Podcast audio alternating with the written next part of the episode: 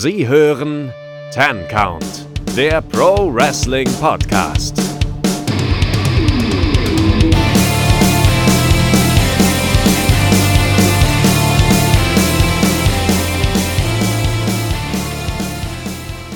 Hallo und herzlich willkommen hier beim Ten Count Wrestling Podcast. Mein Name ist Keanu und mit an meiner Seite habe ich einmal den einzigartigen, den unverwechselbaren äh, Gunther Stunt, aka Kevin Stunt. Ich habe mich im ersten Moment nicht angesprochen gefühlt, aber er musste es noch mal, er musste noch mal in der Wunde rumpulen. Ja, auf jeden, ja. auf jeden Fall. Und äh, wir sind mal wieder vollständig. Äh, wir haben noch den lieben Jens dabei, äh, unseren General der MDK-Gang. Hallo, ich bin Jens und ich zecke mich in etablierte Podcasts ein und gehe dann nicht mehr. ja. Gut, äh, wir wollen heute sprechen über Game Changer Wrestlings The World on GCW. Bevor wir dazu kommen, äh, kurz mal ein klein bisschen Housekeeping. Äh, für alle, die sich das hier anhören und irgendwie denken, äh, keine Ahnung, irgendwas müssen wir den Jungs mal äh, sagen, sei es positives, sei es negatives. Ihr findet uns auf Twitter at count-podcast, auf Instagram als Ten Count Wrestling Podcast, auf Facebook auch als Ten Count Wrestling Podcast und wir haben auf Facebook sogar äh, eine kleine Facebook-Gruppe für Leute, die das vielleicht nicht öffentlich in ihrer Timeline diskutieren wollen. Da freuen wir uns auch über alle Leute, die beitreten, die uns irgendwie ihre Gedanken zu den Shows und Sachen, die wir besprechen, mitteilen und zu dem Podcast generell. Äh, und kleiner Aufruf an unsere feine, kleine, aber feine Ten-Count-Army. Ihr könnt mal wieder ein bisschen mehr kommentieren. Das war bei der letzten Episode etwas wenig. Das war schon mehr und das macht immer sehr viel Spaß. Also bitte, wenn ihr das hört, schreibt irgendwas. Und wenn ihr einfach nur Kevin als Kevin Stunt bezeichnet. Ach, der ist doch jetzt ausgelutscht, oder? Ja, dann eben. Du musst, du musst auch du musst Anreize schaffen. Bei 100 Abonnenten machen wir auch einen TikTok-Kanal, auf den Keanu und Kevin Tanzvideos hochladen. Nee, das macht. Äh, du tanzt. Du bist hier der Neuling. Das steht nicht in meinem Vertrag, sorry. Ja, das machen wir wie bei so Motorradclubs. Die Prospe der Prospect muss leiden. Du bist auch in der MDK-Gang, ne? So, und ich bin General. Ja, ich habe noch kein ich Cameo bezahlt. Mal gucken, welchen Rang ich dann bekomme der, wahrscheinlich ein höherer, weil mittlerweile sind die Dinger teurer geworden. Ja. Ja. Ja, ich habe gestern noch, äh, hat Kevin mich auf Instagram gefragt, ob ich denn jetzt dem House of Black beitrete. Das muss ich erst noch äh, auch mit, ja, dem Chef abklären, ob das denn möglich ist, in beidem Mitglied zu sein, MDK-Gang und dem House of Black. Ich glaube, Doppelmitgliedschaften sind nicht erlaubt. Das, das würde mich sehr wundern. Ich glaube auch. Gerade wenn man Gang-affiliated ist, da geht nur eins. Sag mal, du, wenn, du, wenn du bei den Hells Angels bist, gehst du ja auch nicht zu deinem, zu deinem, zu deinem Chapter-Leader und sagst du, ich würde gerne noch nebenbei bei den Bandidos, das ist doch kein Problem, ne? nee. Aber wenn jetzt ein Hells Angel noch in irgendeiner Hooligan-Gruppe mitmacht, ist das seltener ein Problem. Ja, okay, das stimmt. Ja, ich, ich würde auch mal so sagen, ne, kannst du gut in deinen Lebenslauf, Lebenslauf schreiben, ne? Irgendwie so Satanist-Gangmitglied. Ja. Ich glaube, ich bin auch noch inoffiziell Mitglied bei der Dark Order. Also ich habe mich da auf jeden Fall mal registriert. Also. Wollte ich auch, dann wollten die aber so, dann wollte man, dass man so einen Text schreibt, irgendwie, warum man beitritt, und da war ich zu faul und habe ich sein lassen.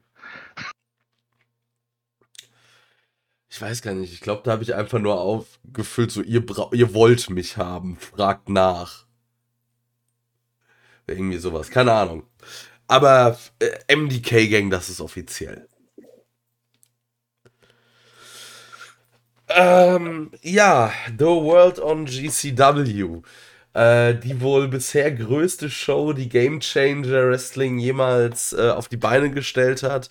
Im altehrwürdigen New Yorker Hammerstein Ballroom mit 2025 Zuschauern gefüllt.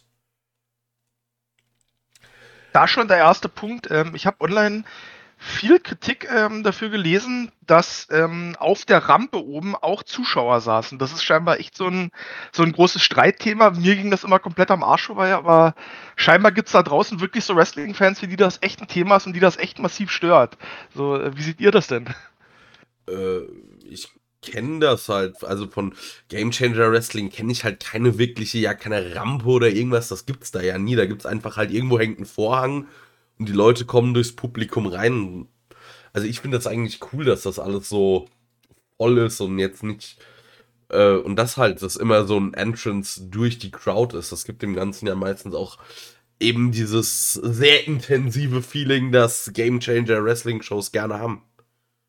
Ja, ich, ich sehe das halt aus zwei verschiedenen Richtungen. Also für die Leute, die jetzt nicht unbedingt äh, öfter mal Game Changer gucken, wo ich ja auch zuzähle, ich habe bis jetzt eine Show, glaube ich, davor geguckt, ähm, ist es noch immer ein befremdliches Gefühl, wenn man erstmal nur die großen äh, Wrestling-Produkte kennt. Ähm, da kennt man das so nicht und äh, vor allem war es für mich persönlich ein bisschen störend bei den äh, gerade bei den Entrances während der Battle Royale und auch später, wenn, dann, wenn man dann irgendwelche, äh, irgendwelche Surprise-Entrances machen wollte, da hat man immer die Musik gehört, aber wenn du jetzt nicht unbedingt jahrelanger Gamechanger-Zuschauer bist, dann checkst du erstmal nicht, wer das sein könnte in vielen Fällen. Und ähm, du siehst die Person nicht, so lange, bis sie quasi schon halb am Ring steht. So lange vergeht, da, da geht, vergeht schon eine gute Zeit, sage ich mal. Und lange wird die Rampe gefilmt und man sieht gar nichts. Ne? Das ist natürlich schon ein kleiner Minuspunkt. Auf der anderen Seite klar, ich sag mal, bei bestimmten Entrances äh, sorgt es natürlich auch für ordentlich, ja, wie soll man es sagen, äh, Atmosphäre, gute Stimmung, die dann nochmal mehr rüberkommt. Aber also ich sag mal, ich hätte es an deren Stelle auch eher, eher gelassen. Ich hätte jetzt nicht unbedingt noch die paar Fans auf der Rampe gebraucht. Ja, gut als Promoter. Also, ja, mach du. Als Promoter würde ich das halt auch so machen, weil jeden Platz, den man mehr verkaufen kann, ist wieder ein paar, paar Euro oder Dollar, die man verdient.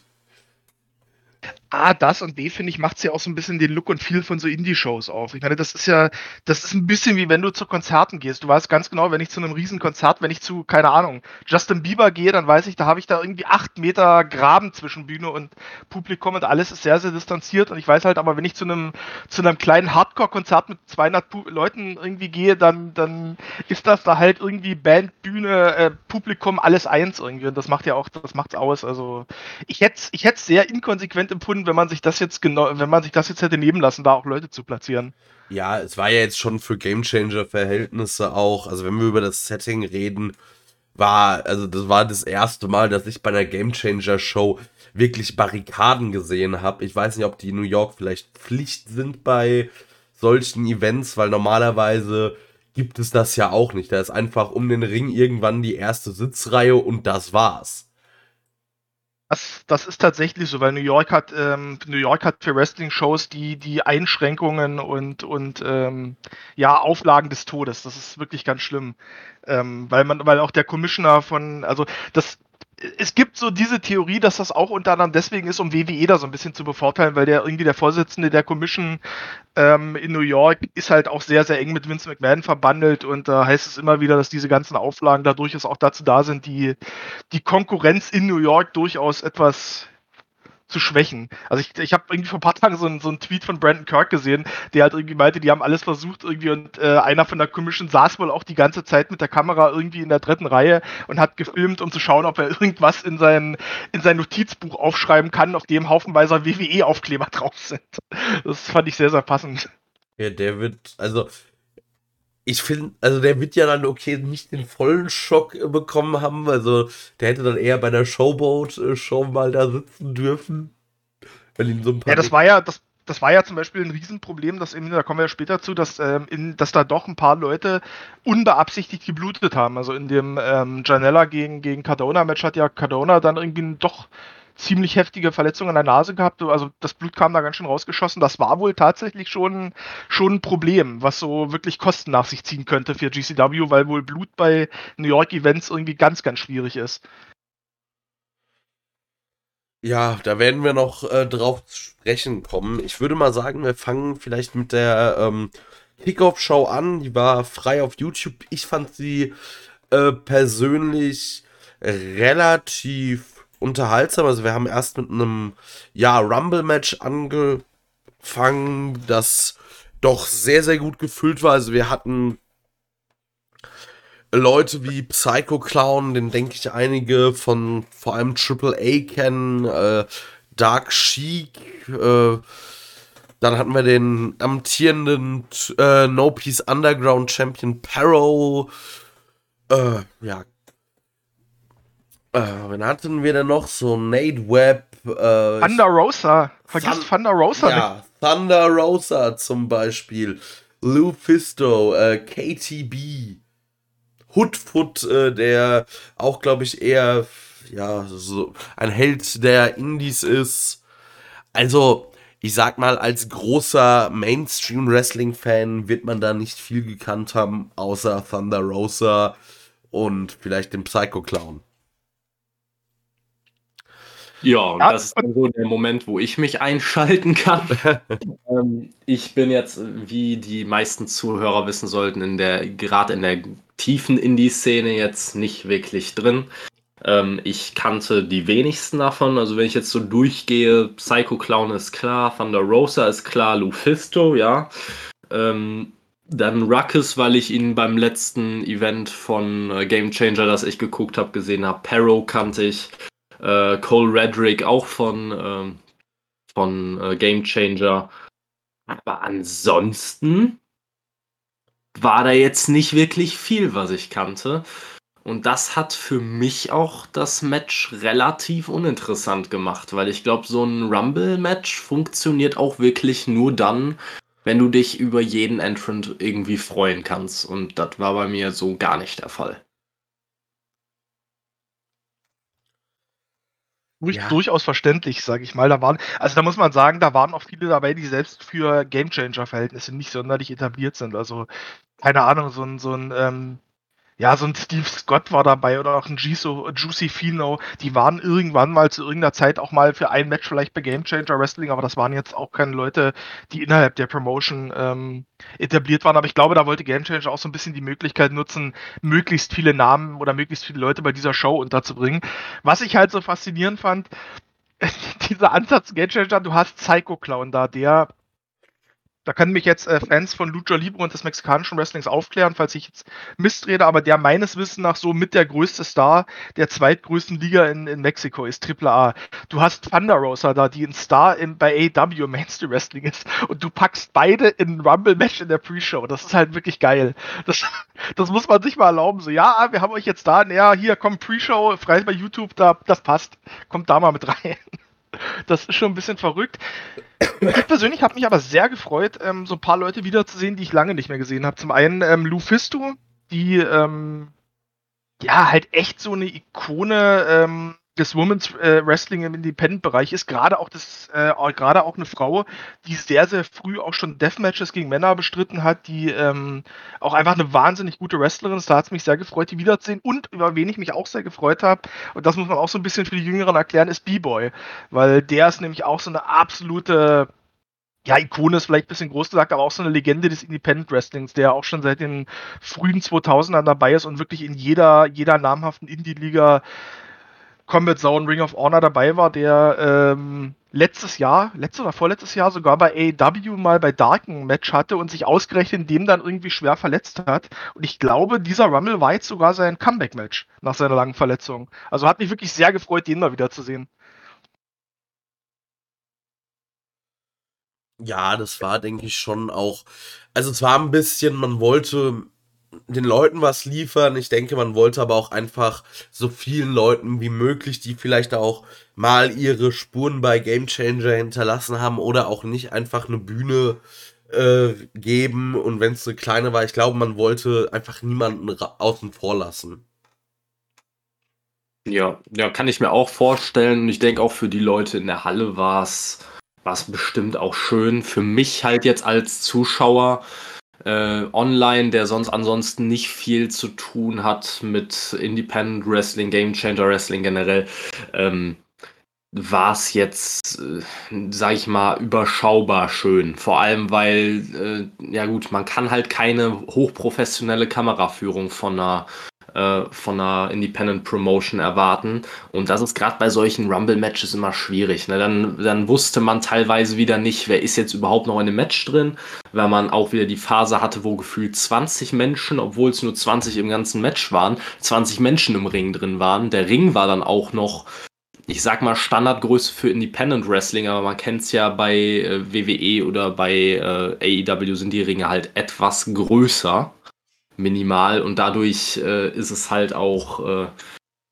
ja, einem besser möglich, solche Rumble-Matches zu machen.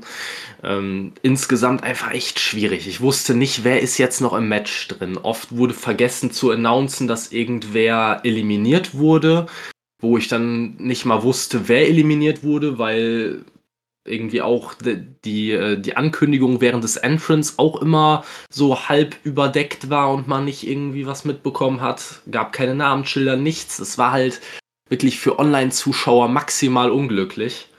Dann dazu noch bin ich kein großer Befürworter und Freund des äh, Intergender-Wrestlings.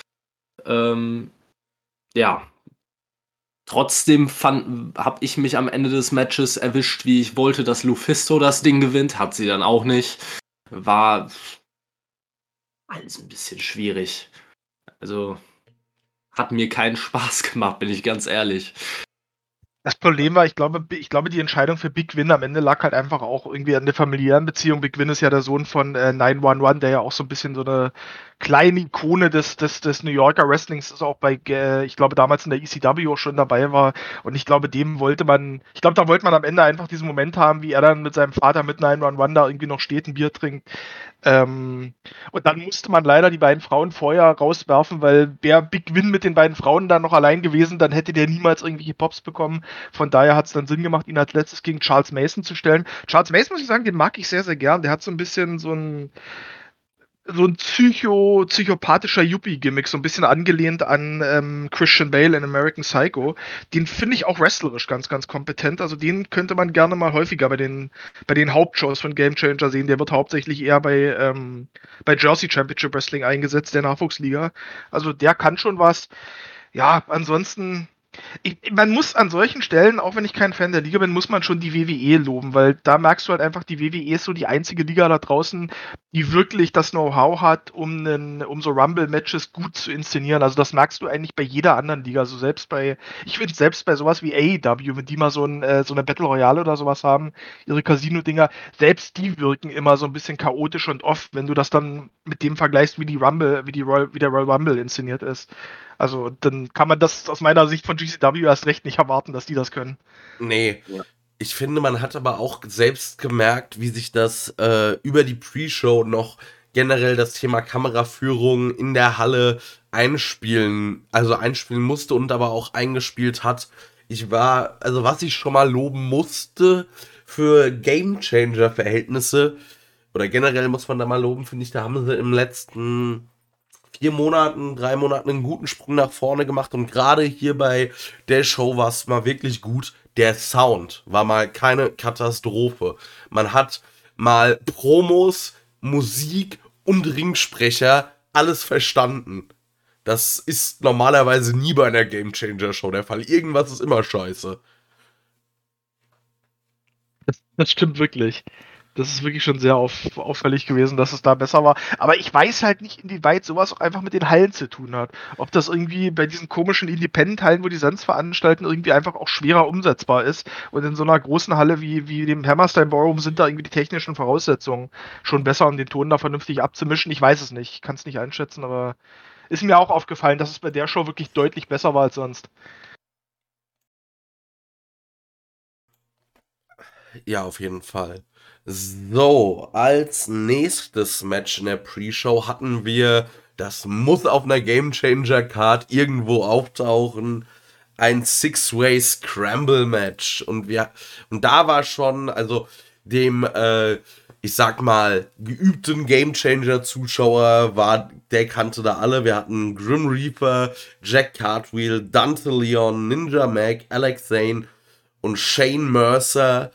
Äh, in einem Scramble Match das ich einfach als ganz nettes Popcorn Wrestling bezeichnen würde am Ende gewinnt Grim Reaper. Das war, glaube ich, auch so eine, ja, ein Dank an eben eine ja, New Jersey, New Yorker Wrestling-Ikone und äh, ja, weil sonst, glaube ich, bei einer anderen Show hätte er das Ding nicht gewonnen, aber die Crowd hat es gefeiert. Man muss, äh, ich finde Grim Reaper dahingehend immer beeindruckend, was der alles mit einem, äh, mit einem verdammt dicken Dübel im Mund äh, anstellen kann.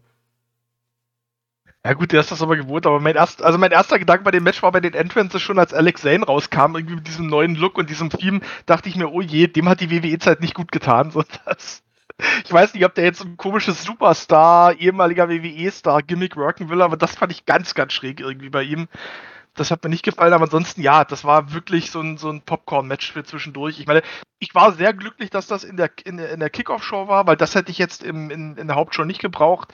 Aber für das, was es war, war es okay. So, das ist halt, das ist halt ein Match, das siehst du auf jeder Game Changer Card einmal und das tut nie weh, aber da siehst du auch nichts Neues mehr. Ja. Es sind, weißt du, es sind sogar immer dieselben Elemente. Du hast so drei, vier von diesen Flippy-Wrestlern, dann hast du so einen Veteranen drin, den das Publikum abfeiern kann, in dem Fall Grim Reaper, und du hast mit Shane Mercer wieder so das eine Powerhouse, was die anderen nicht gegenschleudern kann. So, ja. Dann ist wieder alles angerichtet für das, was du schon kennst. Ja.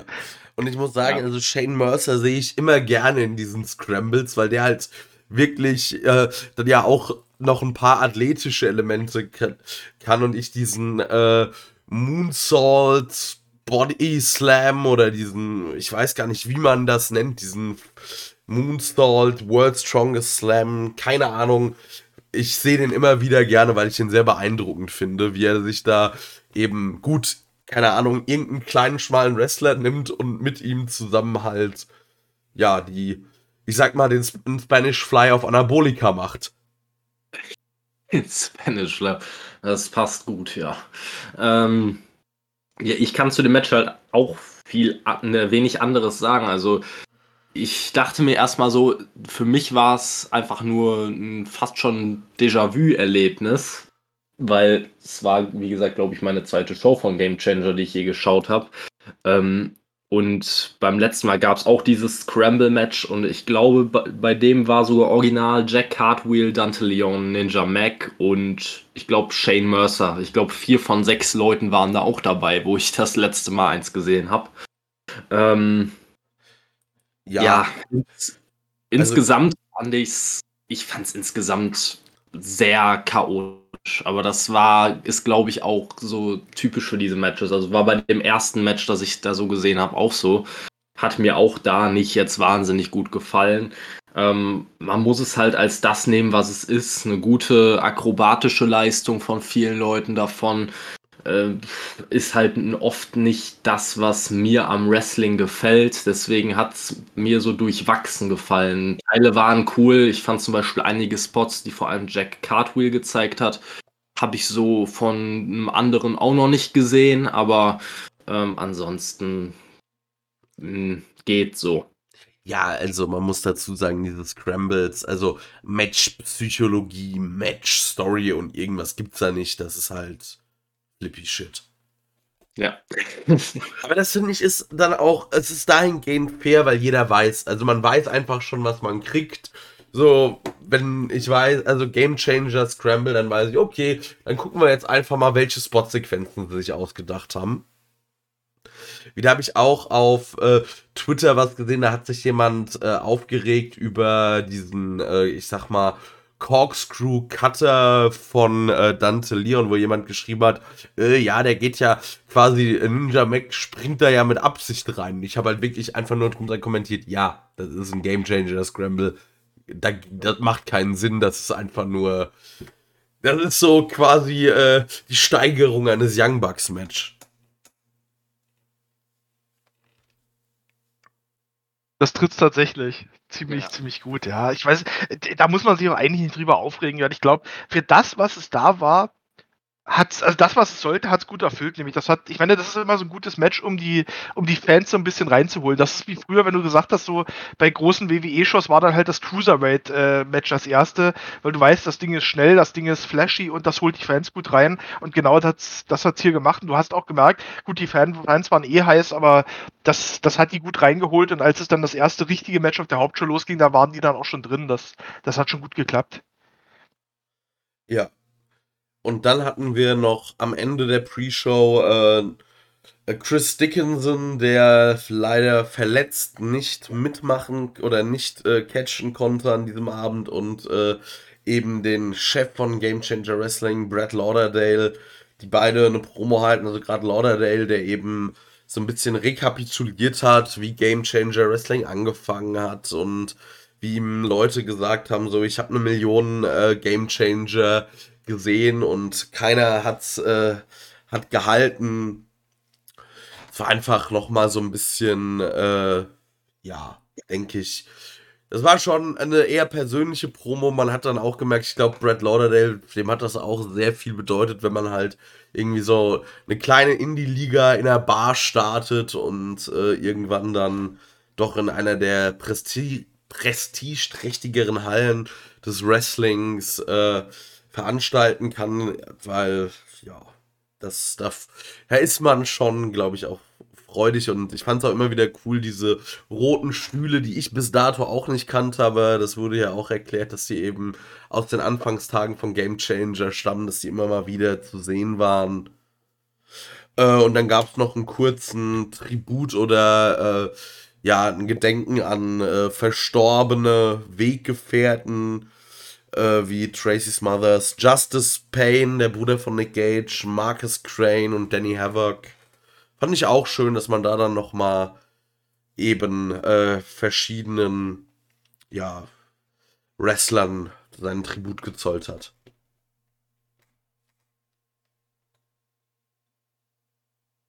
Ja, ich fand, ich fand das an der Stelle auch echt schön. Also gerade mit der Hintergrundgeschichte. Ich ich muss ja selber sagen, ich, äh, wie gesagt, ich habe mich mit Game Changer Wrestling jetzt auch nicht wahnsinnig auseinandergesetzt mit der Liga an sich. Deswegen wäre alles, was ich hier ja an, hier jetzt an Expertise vorheucheln würde, wäre komplett gelogen. Aber durch diese Promo hat man schon guten Eindruck davon bekommen, wo das Ganze herkam ursprünglich und dass das Ganze für Brad Lauderdale ziemlich eine, eine sehr, sehr persönliche Sache war, einfach auch nochmal hier einige Leute overzubringen.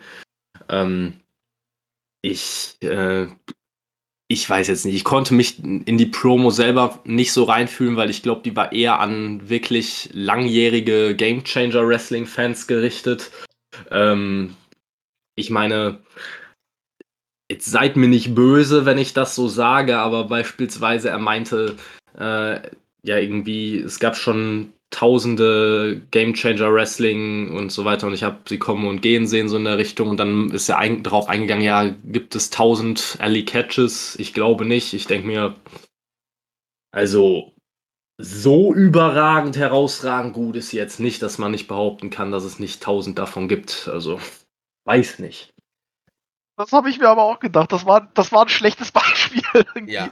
Aber ich habe, also, was man sagen kann, äh, Brett Lauderdale ein Paul Heyman wird da nicht mehr, was so die Mike Skills betrifft. Nee. So, aber ich habe ihm das alles abgekauft. Das war alles schon real. Und du hast auch gemerkt, also ich, ich, ich würde da fast schon von einem Trauma sprechen irgendwie, weil diese, gerade diese, diese Phrase, I've seen a thousand game changer wrestlings come and go and it's never gonna last, das wurde ja auch schon im, im Aufbau zu dem Event so exzessiv benutzt. Jetzt hat das hier auch nochmal erwähnt. Also er hat ja, glaube ich, sogar gesagt, irgendwie, dass ein ehemaliger Geschäftspartner, zu dem er, er aufgeschaut hat, dass sie ihm gesagt hat und äh, dass er da sehr enttäuscht und war. Ich glaube, das ist so, ich glaube, diese Show ist immer noch so für ihn irgendwie so eine, ja, eine Bewältigung irgendwie vom Vergangenen ich kann mir auch durchaus vorstellen, in welche Richtung das geht, wenn man weiß eben, dass Game Changer am Anfang irgendwie noch sehr eng mit der Combat Zone war, beziehungsweise Game Changer ähm, in der Anfangszeit ähm, der Combat Zone ähm, angeboten hat, eine Zusammenarbeit zu machen, irgendwie mit einer Cross, mit einer Cross-Promotion-Story. Und äh, die Combat Zone das eben damals abgelehnt hat wovon Brad Lauderdale sehr, sehr enttäuscht war. Also das könnte in die Richtung gegangen sein. Ich meine, wenn man jetzt im Nachhinein muss man sagen, der große Verlierer davon war die Combat Zone, weil nachdem das losging, sind die ganzen, eigentlich die ganzen großen Namen von der Combat Zone, was so die Aushängeschilder waren. Ein Danny Havoc, ein ähm, Nick Gage natürlich als oberstes, die sind alle danach Schritt für Schritt, haben sich von der Combat Zone abgewendet und sind alle zu Game Changer rüber gewechselt. So, also für die Macher muss man sagen, so für die Combat Zone war das wahrscheinlich eine der schlechtesten Entscheidungen, die sie in den letzten 10, 20 Jahren getroffen hat, ihrer, ihrer Karriere, diese, ab, diese, diese Zusammenarbeit, Zusammenarbeit abzulehnen. Ja, aber wie gesagt, das war schon alles, hast gemerkt, das war, ja, mir hat's, also diese, ich fand auch nochmal schön, dass bei der Show jetzt nochmal diese ganzen verstorbenen Leute irgendwie geehrt wurden. Also gerade jetzt jüngst Marcus Crane. Ich meine, der Kerl war, glaube ich, 25 oder 26 oder so. Super bitter. Danny Havoc auch irgendwie. Also fand ich schön, dass die jetzt nochmal auf der Bühne diese Anerkennung bekommen. Und war auch gut zum Heißmachen. Ich habe auch das, was Chris Dickinson da gesagt hat, das habe ich ihm auch komplett abgenommen, dass er es super schade fand, irgendwie in seiner Heimatstadt nicht wresteln zu können. Und auf den hätte ich mich auch sehr, sehr gefreut, weil Chris Dickinson jemand ist, den ich sehr, sehr mag als Wrestler. Aber war, wie gesagt, war, glaube ich, nochmal ein schöner Moment, irgendwie auch nochmal gut, um die Fenster abzuholen und ja, Ja. kann man machen. Und dann ging's in die Main Show und äh, ja, We're in Hammerstein. Damit äh, begrüßt MLJ die Crowd. Äh, das ist, glaube ich, auch so das Erste, was viele Game Changer Wrestling-Fans immer oder Da muss ich- Game Changer Neulinge etwas perplex macht, wenn dann eben MLJ im Ring steht. Da muss ich nochmal ganz kurz einhaken, weil ich habe da einen äh, Tweet von MLJ zugesehen. Du siehst in dem Moment, wo er sagt, Welcome to Hammerstein oder We are at Hammerstein, setzt er kurz ab und, und greift so ans Seil. Und er hat bei Twitter geschrieben, dass er, dass er wirklich eine Sekunde durchatmen und sich am, Se- am Seil festhalten musste, weil er kurz davor war, ohnmächtig zu werden. So. Ja, weißt du- weil er so davon äh, weg, weg, weg, also weil sie so weggeflasht hat. So, richtig krass. Ja, also wenn man generell MLJ auf Twitter folgt, der Typ war, glaube ich, die Woche vor der Hammerstein-Show ein absolutes Wrack. Und ich glaube, gerade so, der ist ja auch so ein absoluter Wrestling-Nerd. Wenn du dann halt auch viel äh, ECW geschaut hast, so, ich glaube, da hast du dann doch einfach Muffensausen, weil das dann schon nochmal was anderes ist, so, ich sag mal, in den klassischen Bingo-Halls, äh, so vor deinem Stammpublikum und auch deinem Stamm-Pay-Per-View-Publikum, wenn dir da mal irgendwie du warst vergeigst halb so wild, aber so auf dieser Show, die war ja schon hart im Fokus. Und da ist dann MLJ ja generell schon etwas, äh, der ist ja jetzt nicht der klassische Ringsprecher mit äh, Anzug und Fliege und irgendwas, sondern er macht da ja sein ganz eigenes Ding.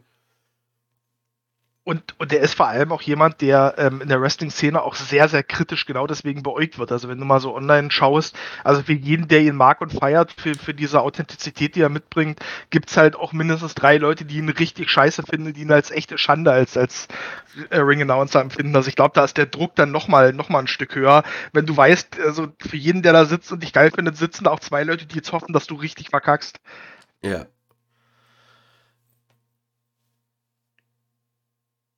Und dann kamen wir zum ersten Match und boy oh boy, die wollten dann auch direkt, äh, glaube ich, die Crowd also gar nicht erst abkühlen lassen oder irgendwas, sondern es ging direkt los mit einem, mit dem äh, Grab the Brass Ring Ladder Match. Also das ist so, ich weiß nicht, ob es das schon mal bei Game Changer gab, aber es ist ein Multiman-Leiter-Match gewesen. Ein bisschen wie es äh, Money in the Bank-Leiter-Match. Also der Gewinner kann Das, ein. das war im Endeffekt das AEW-Ding. Da gab's doch auch mal so ein Grab Breastspring-Match, was äh, Dingsbums gewonnen hat, Scorpio Sky. ja, nur damals gab es einen Shot auf den TNT-Title, also das war einfach nichts wert. Und hier kannst Ja. hier ist ja jetzt wirklich der Gewinner kann ein beliebiges Match zu einer beliebigen Zeit wählen. Also kann der auch, wenn, also rein theoretisch kann der Gewinner auch Nick Gage zu einem äh, Schlafzimmer-Deathmatch nachts um drei unter der Woche auffordern.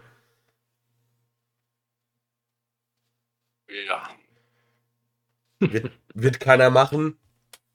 Aber möglich ist es. Und äh, wir hatten da kurzfristig noch ein paar Änderungen im Lineup. Also angekündigt waren äh, PCO, Tony Deppen, Alex Cologne, Jimmy Lloyd, Jordan Oliver und eigentlich Leo Rush.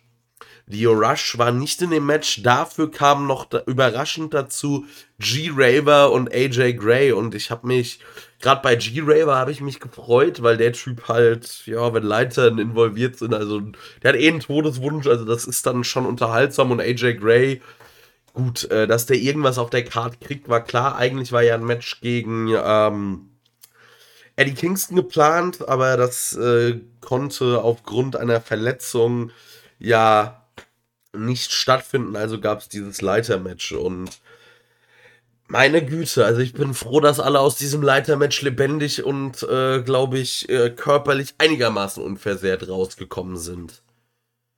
Dito.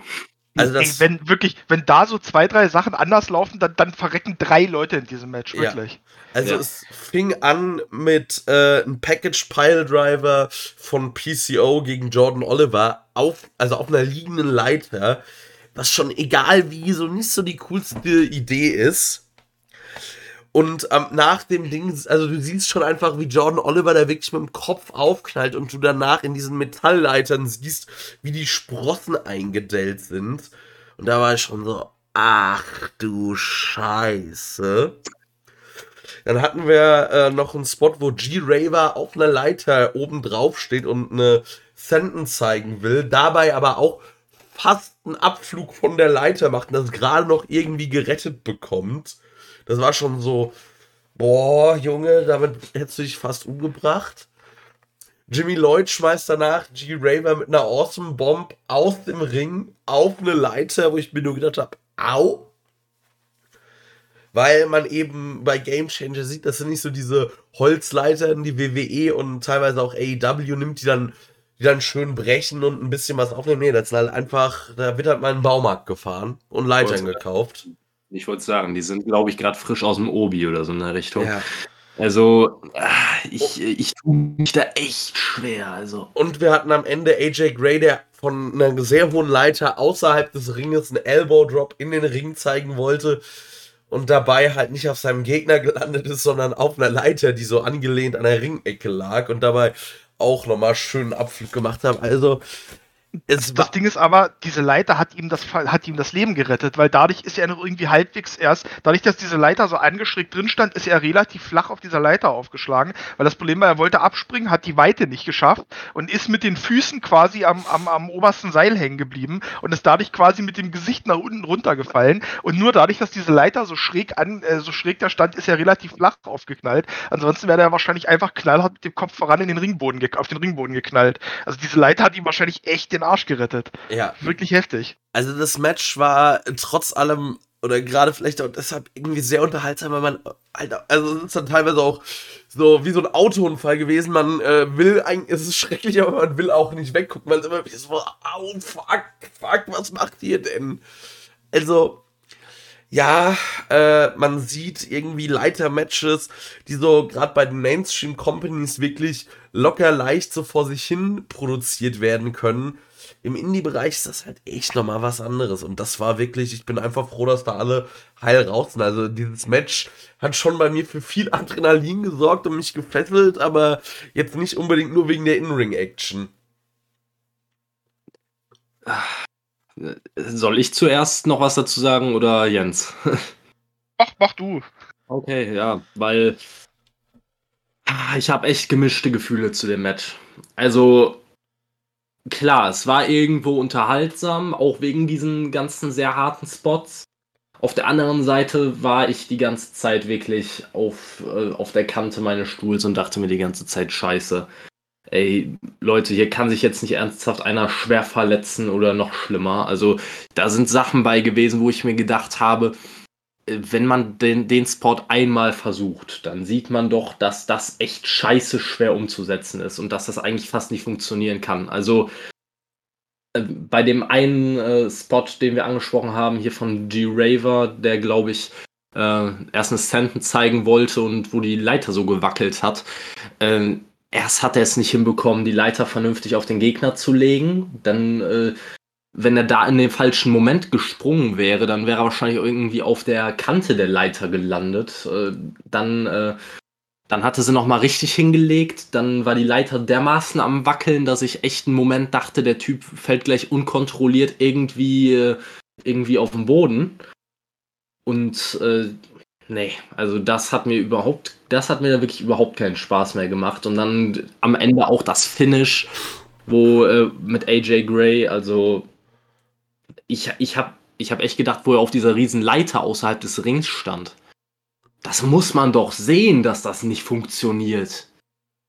Und der Spot hat dann auch am Ende nicht funktioniert. Also, ich, da, da, haben sie sich einfach verdammt viel vorgenommen und es hat echt verdammt wenig geklappt, muss man echt sagen. Es war verdammt gefährlich, äh, hat mir nicht wirklich Spaß gemacht, auch rein vom, vom Sinn eines Ladder-Matches, gerade mit so einem Einsatz. Du kannst jedes Match zu jedem Zeitpunkt wählen, also auch ein World-Title-Match zum Beispiel es gab so oft den Moment, wo irgendjemand auf der Leiter stand, ganz oben auf der Leiter. Es gab sogar den einen Moment, wo G. Raver äh, bei einer Aktion von der Leiter, ich glaube bei dieser Senten, sogar noch den Brass Ring quasi aus dem Weg getackelt hat. Da dachte ich mir nur, wofür führt ihr dieses Match, wenn ihr nicht mal so tut, als wolltet ihr es gewinnen? Also das hat mir einfach von vorne bis hinten, auch wenn da schöne Spots bei waren, es hat mir einfach keinen Spaß gemacht. Ja, also so weit würde ich tatsächlich nicht gehen, weil, ähm, also das stimmt, also beziehungsweise es stimmt alles, was du sagst, aber ich weiß nicht, dafür bin ich auch, glaube ich, zu viel Independent Wrestling gewöhnt, wo das halt so ist, wo du halt einfach oft dich einfach so von Logik und so verabschieden musst, einfach sagen musst, ich nehme das Match jetzt so hin, wo es ist, äh, genießt die Spots.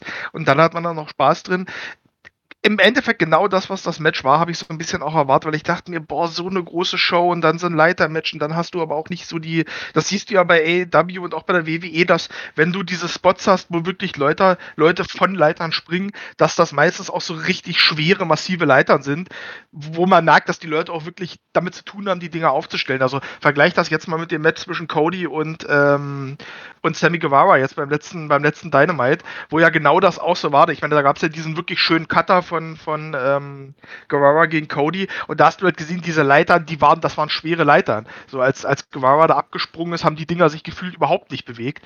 Und das hast du bei Game Changer halt nicht. Du hast halt diese Baumarktleitern, die halt irgendwie aus Aluminium sind, wahrscheinlich 10 Kilo wiegen und, und wenn du da halt abspringst, dann kippeln die Dinger halt.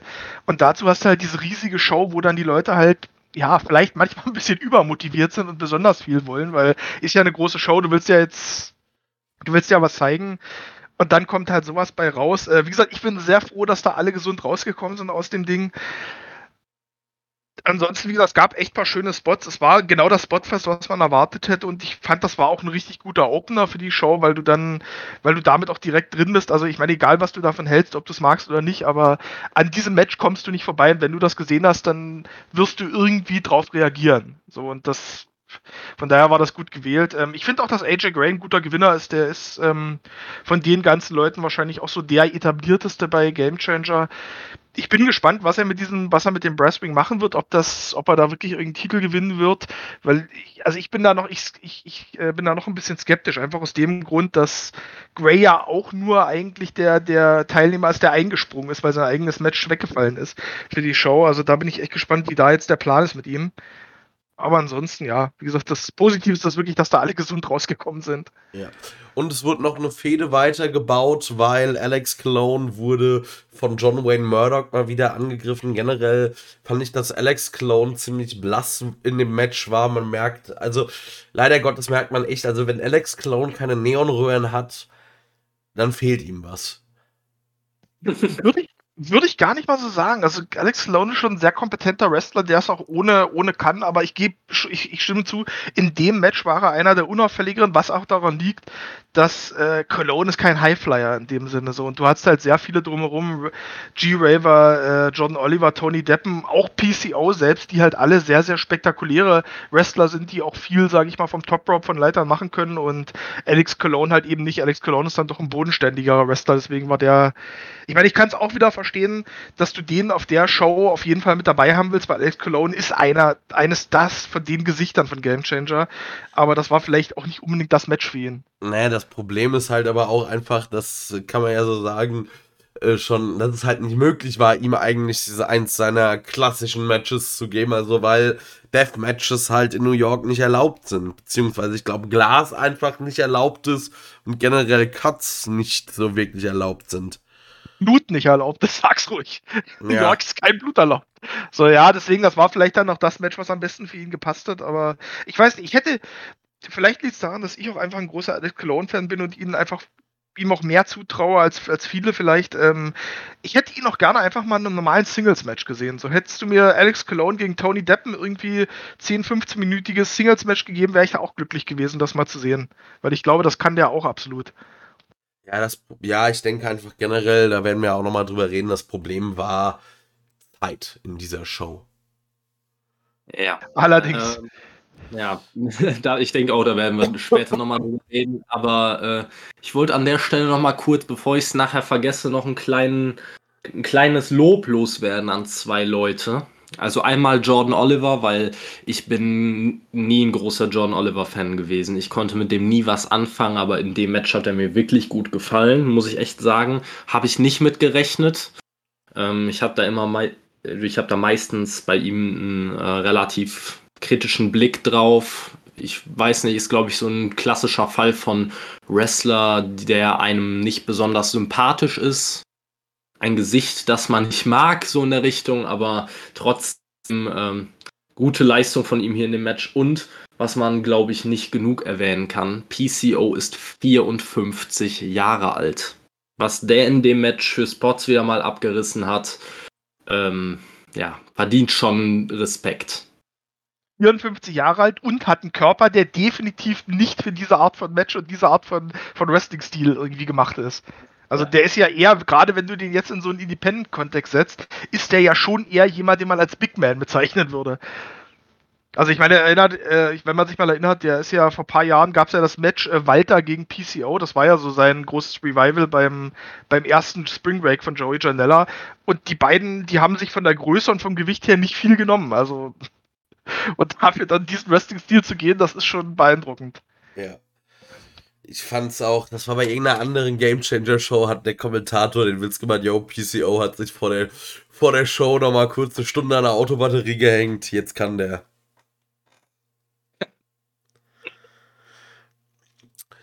Gut, äh, als nächstes hatten wir, also der Flippy Shit hat nicht aufgehört. Wir hatten Team Gringo gegen Team Bandido, also ein Lucha-Match und äh, ich weiß gar nicht, also es ist, glaube ich, schwer, da einen Spot sich rauszusuchen, der jetzt, den man da äh, besonders hervorhebt, aber ich versuche es trotzdem mal. Es gab äh, eben eine Aktion, wo ich weiß gar nicht mehr, wer die Beteiligten waren. Ein Opponent sitzt auf dem Top Rope, ein anderer springt aufs Top Rope und während er ihm einen Kick verpasst, macht er in einer flüssigen Bewegung einen äh, ja, Moonsault nach draußen auf äh, weitere Gegner. Also es war wirklich ein hochakrobatisches Match mit äh, Aktionen, die mir ein paar Mal den Mund haben offen stehen lassen. Match Story war auch wieder äh, nicht wirklich da. Aber es war, ja, unterhaltsames Popcorn-Wrestling. Aber unterhaltsames Popcorn-Wrestling äh, nochmal auf höherem Niveau, das hast du gemerkt. Also da hast du genau die richtigen reingeholt. Und da halt auch wieder, ne, eigentlich richtig große Namen. Also ich sag mal, Flamita ist ein, ist ein richtig großer Name. Bandido war bis zuletzt noch, ähm, Bandido war, glaube ich, bis zuletzt sogar noch Champion bei Ring of Honor, wenn mich nicht alles täuscht. Der, hat, der, der war nur nicht bei der letzten Show dabei, weil er, weil er Covid hatte. Also auch wieder richtig große Namen, die werden halt dann in so ein, ich sag mal in Anführungszeichen, beliebiges Six-Man-Tag gepackt. So, das finde ich auch wieder krass.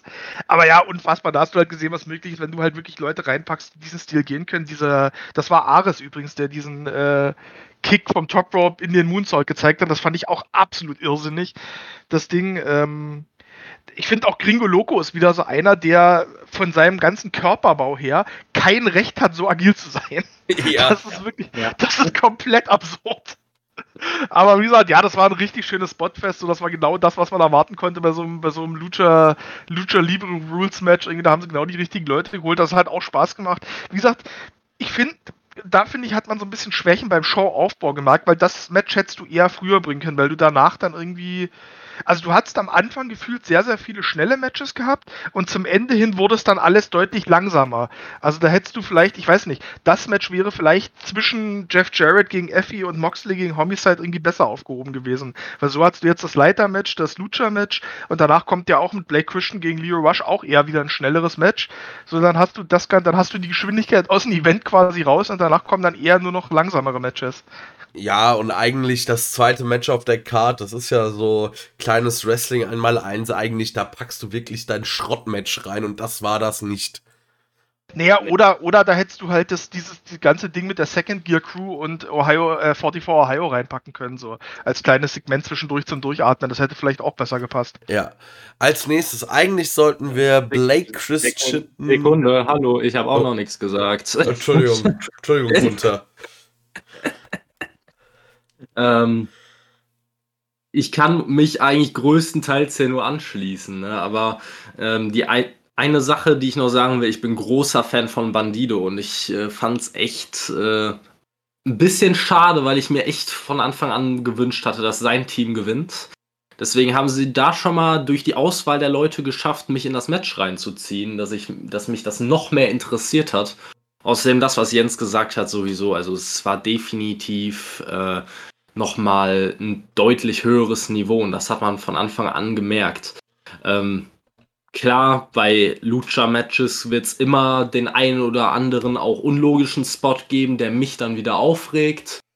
Ähm, ich kann mich da an den einen Spot erinnern, wo die, glaube ich, ich weiß nicht, hier so Ruderbootmäßig zu viert auf dem Boden saßen und dann gab es da irgendwie noch einen Jackknife-Pin in der Mitte und ich dachte mir nur, was zur Hölle macht ihr da? Bodentouren für äh, Bodentouren mit kleinen Kindern so in der Richtung oder was ist das? Äh, fand ich ein bisschen komisch, aber auf der anderen Seite gab es dann auch diesen verrückten Spot, wo äh, die quasi zu dritt äh, oder drei Leute jeweils äh, aufeinander ges gesessen haben. Ich glaube, von Gringo Loco und von Bandido getragen wurden in die Mitte und dann gab es eine, einen Mexican Destroyer aus der Höhe. Da habe ich mir nur gedacht, ach du Scheiße. Also, wer einen Spike Bump aus der Höhe nimmt, Respekt.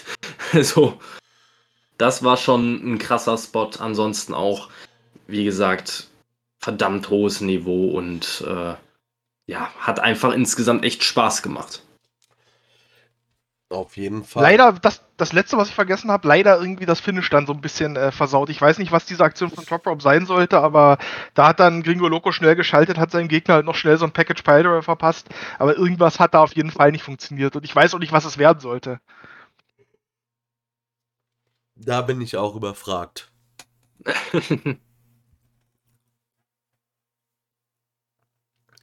Gut, äh, zu dem Match habt ihr nichts mehr? Nee. Gut. Dann hatten wir jetzt als nächstes Blake Christian eigentlich gegen Jonathan Gresham. Daraus wurde leider nichts. Also bekamen wir äh, Blake Christian gegen Leo Rush. Und ja, ich finde, die beiden haben durchaus ein sehr stabiles Match abgeliefert mit einem enormen Tempo. Äh, ich kann mich da zum Beispiel auch an einen sehr stiffen Knee Strike in den äh, Seilen von Blake Christian erinnern, wo ich mir gedacht habe, oh, oh, oh, Leo Rush wird morgen der Schädel brummen. Äh, wirklich coole Kombos und am Ende gewinnt Blake Christian das Ganze mit einem Tombstone und danach einem 450 Double Foot Stomp.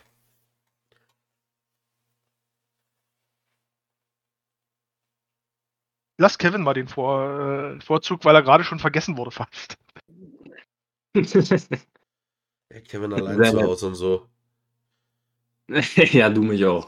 Ähm, nee, also ich muss sagen, die, dieser eine Spot, den Keanu gerade schon erwähnt hat, mit diesem Knee Strike da, wo, äh, wo Leo Rush sich ins Seil hat fallen lassen, quasi, der hat mich irgendwie in das Match nochmal reingeholt, weil von Anfang an, muss ich einfach sagen, hat sich mein Interesse echt in, in Grenzen gehalten. Einfach weil ich weder ein großer Fan von Leo Rush noch von Blake Christian bin. Leo Rush und Blake Christian beides super Wrestler, keine Frage, aber beides keine Leute, die ich jetzt unbedingt sehen wollte. Gerade bei Blake Christian äh, habe ich mir so gedacht, habe ich die Memo verpasst, wo er dann doch bei der WWE nach gefühlt nicht mal einem halben Jahr wieder entlassen wurde, so frei nach dem Motto, gerade dein Spind eingeräumt, kannst schon wieder nach Hause fahren, kriegst wieder Müllsack hinterher geschickt oder so, ich habe keine Ahnung. Ähm, ich äh, ich fand das Match ab dem Punkt fand ich es gut, aber bestimmt die Hälfte des Matches hat mich einfach null interessiert, einfach auf, aufgrund der Auswahl der Leute, weil Blake Christian für mich einfach vom Charakter her sehr farblos ist.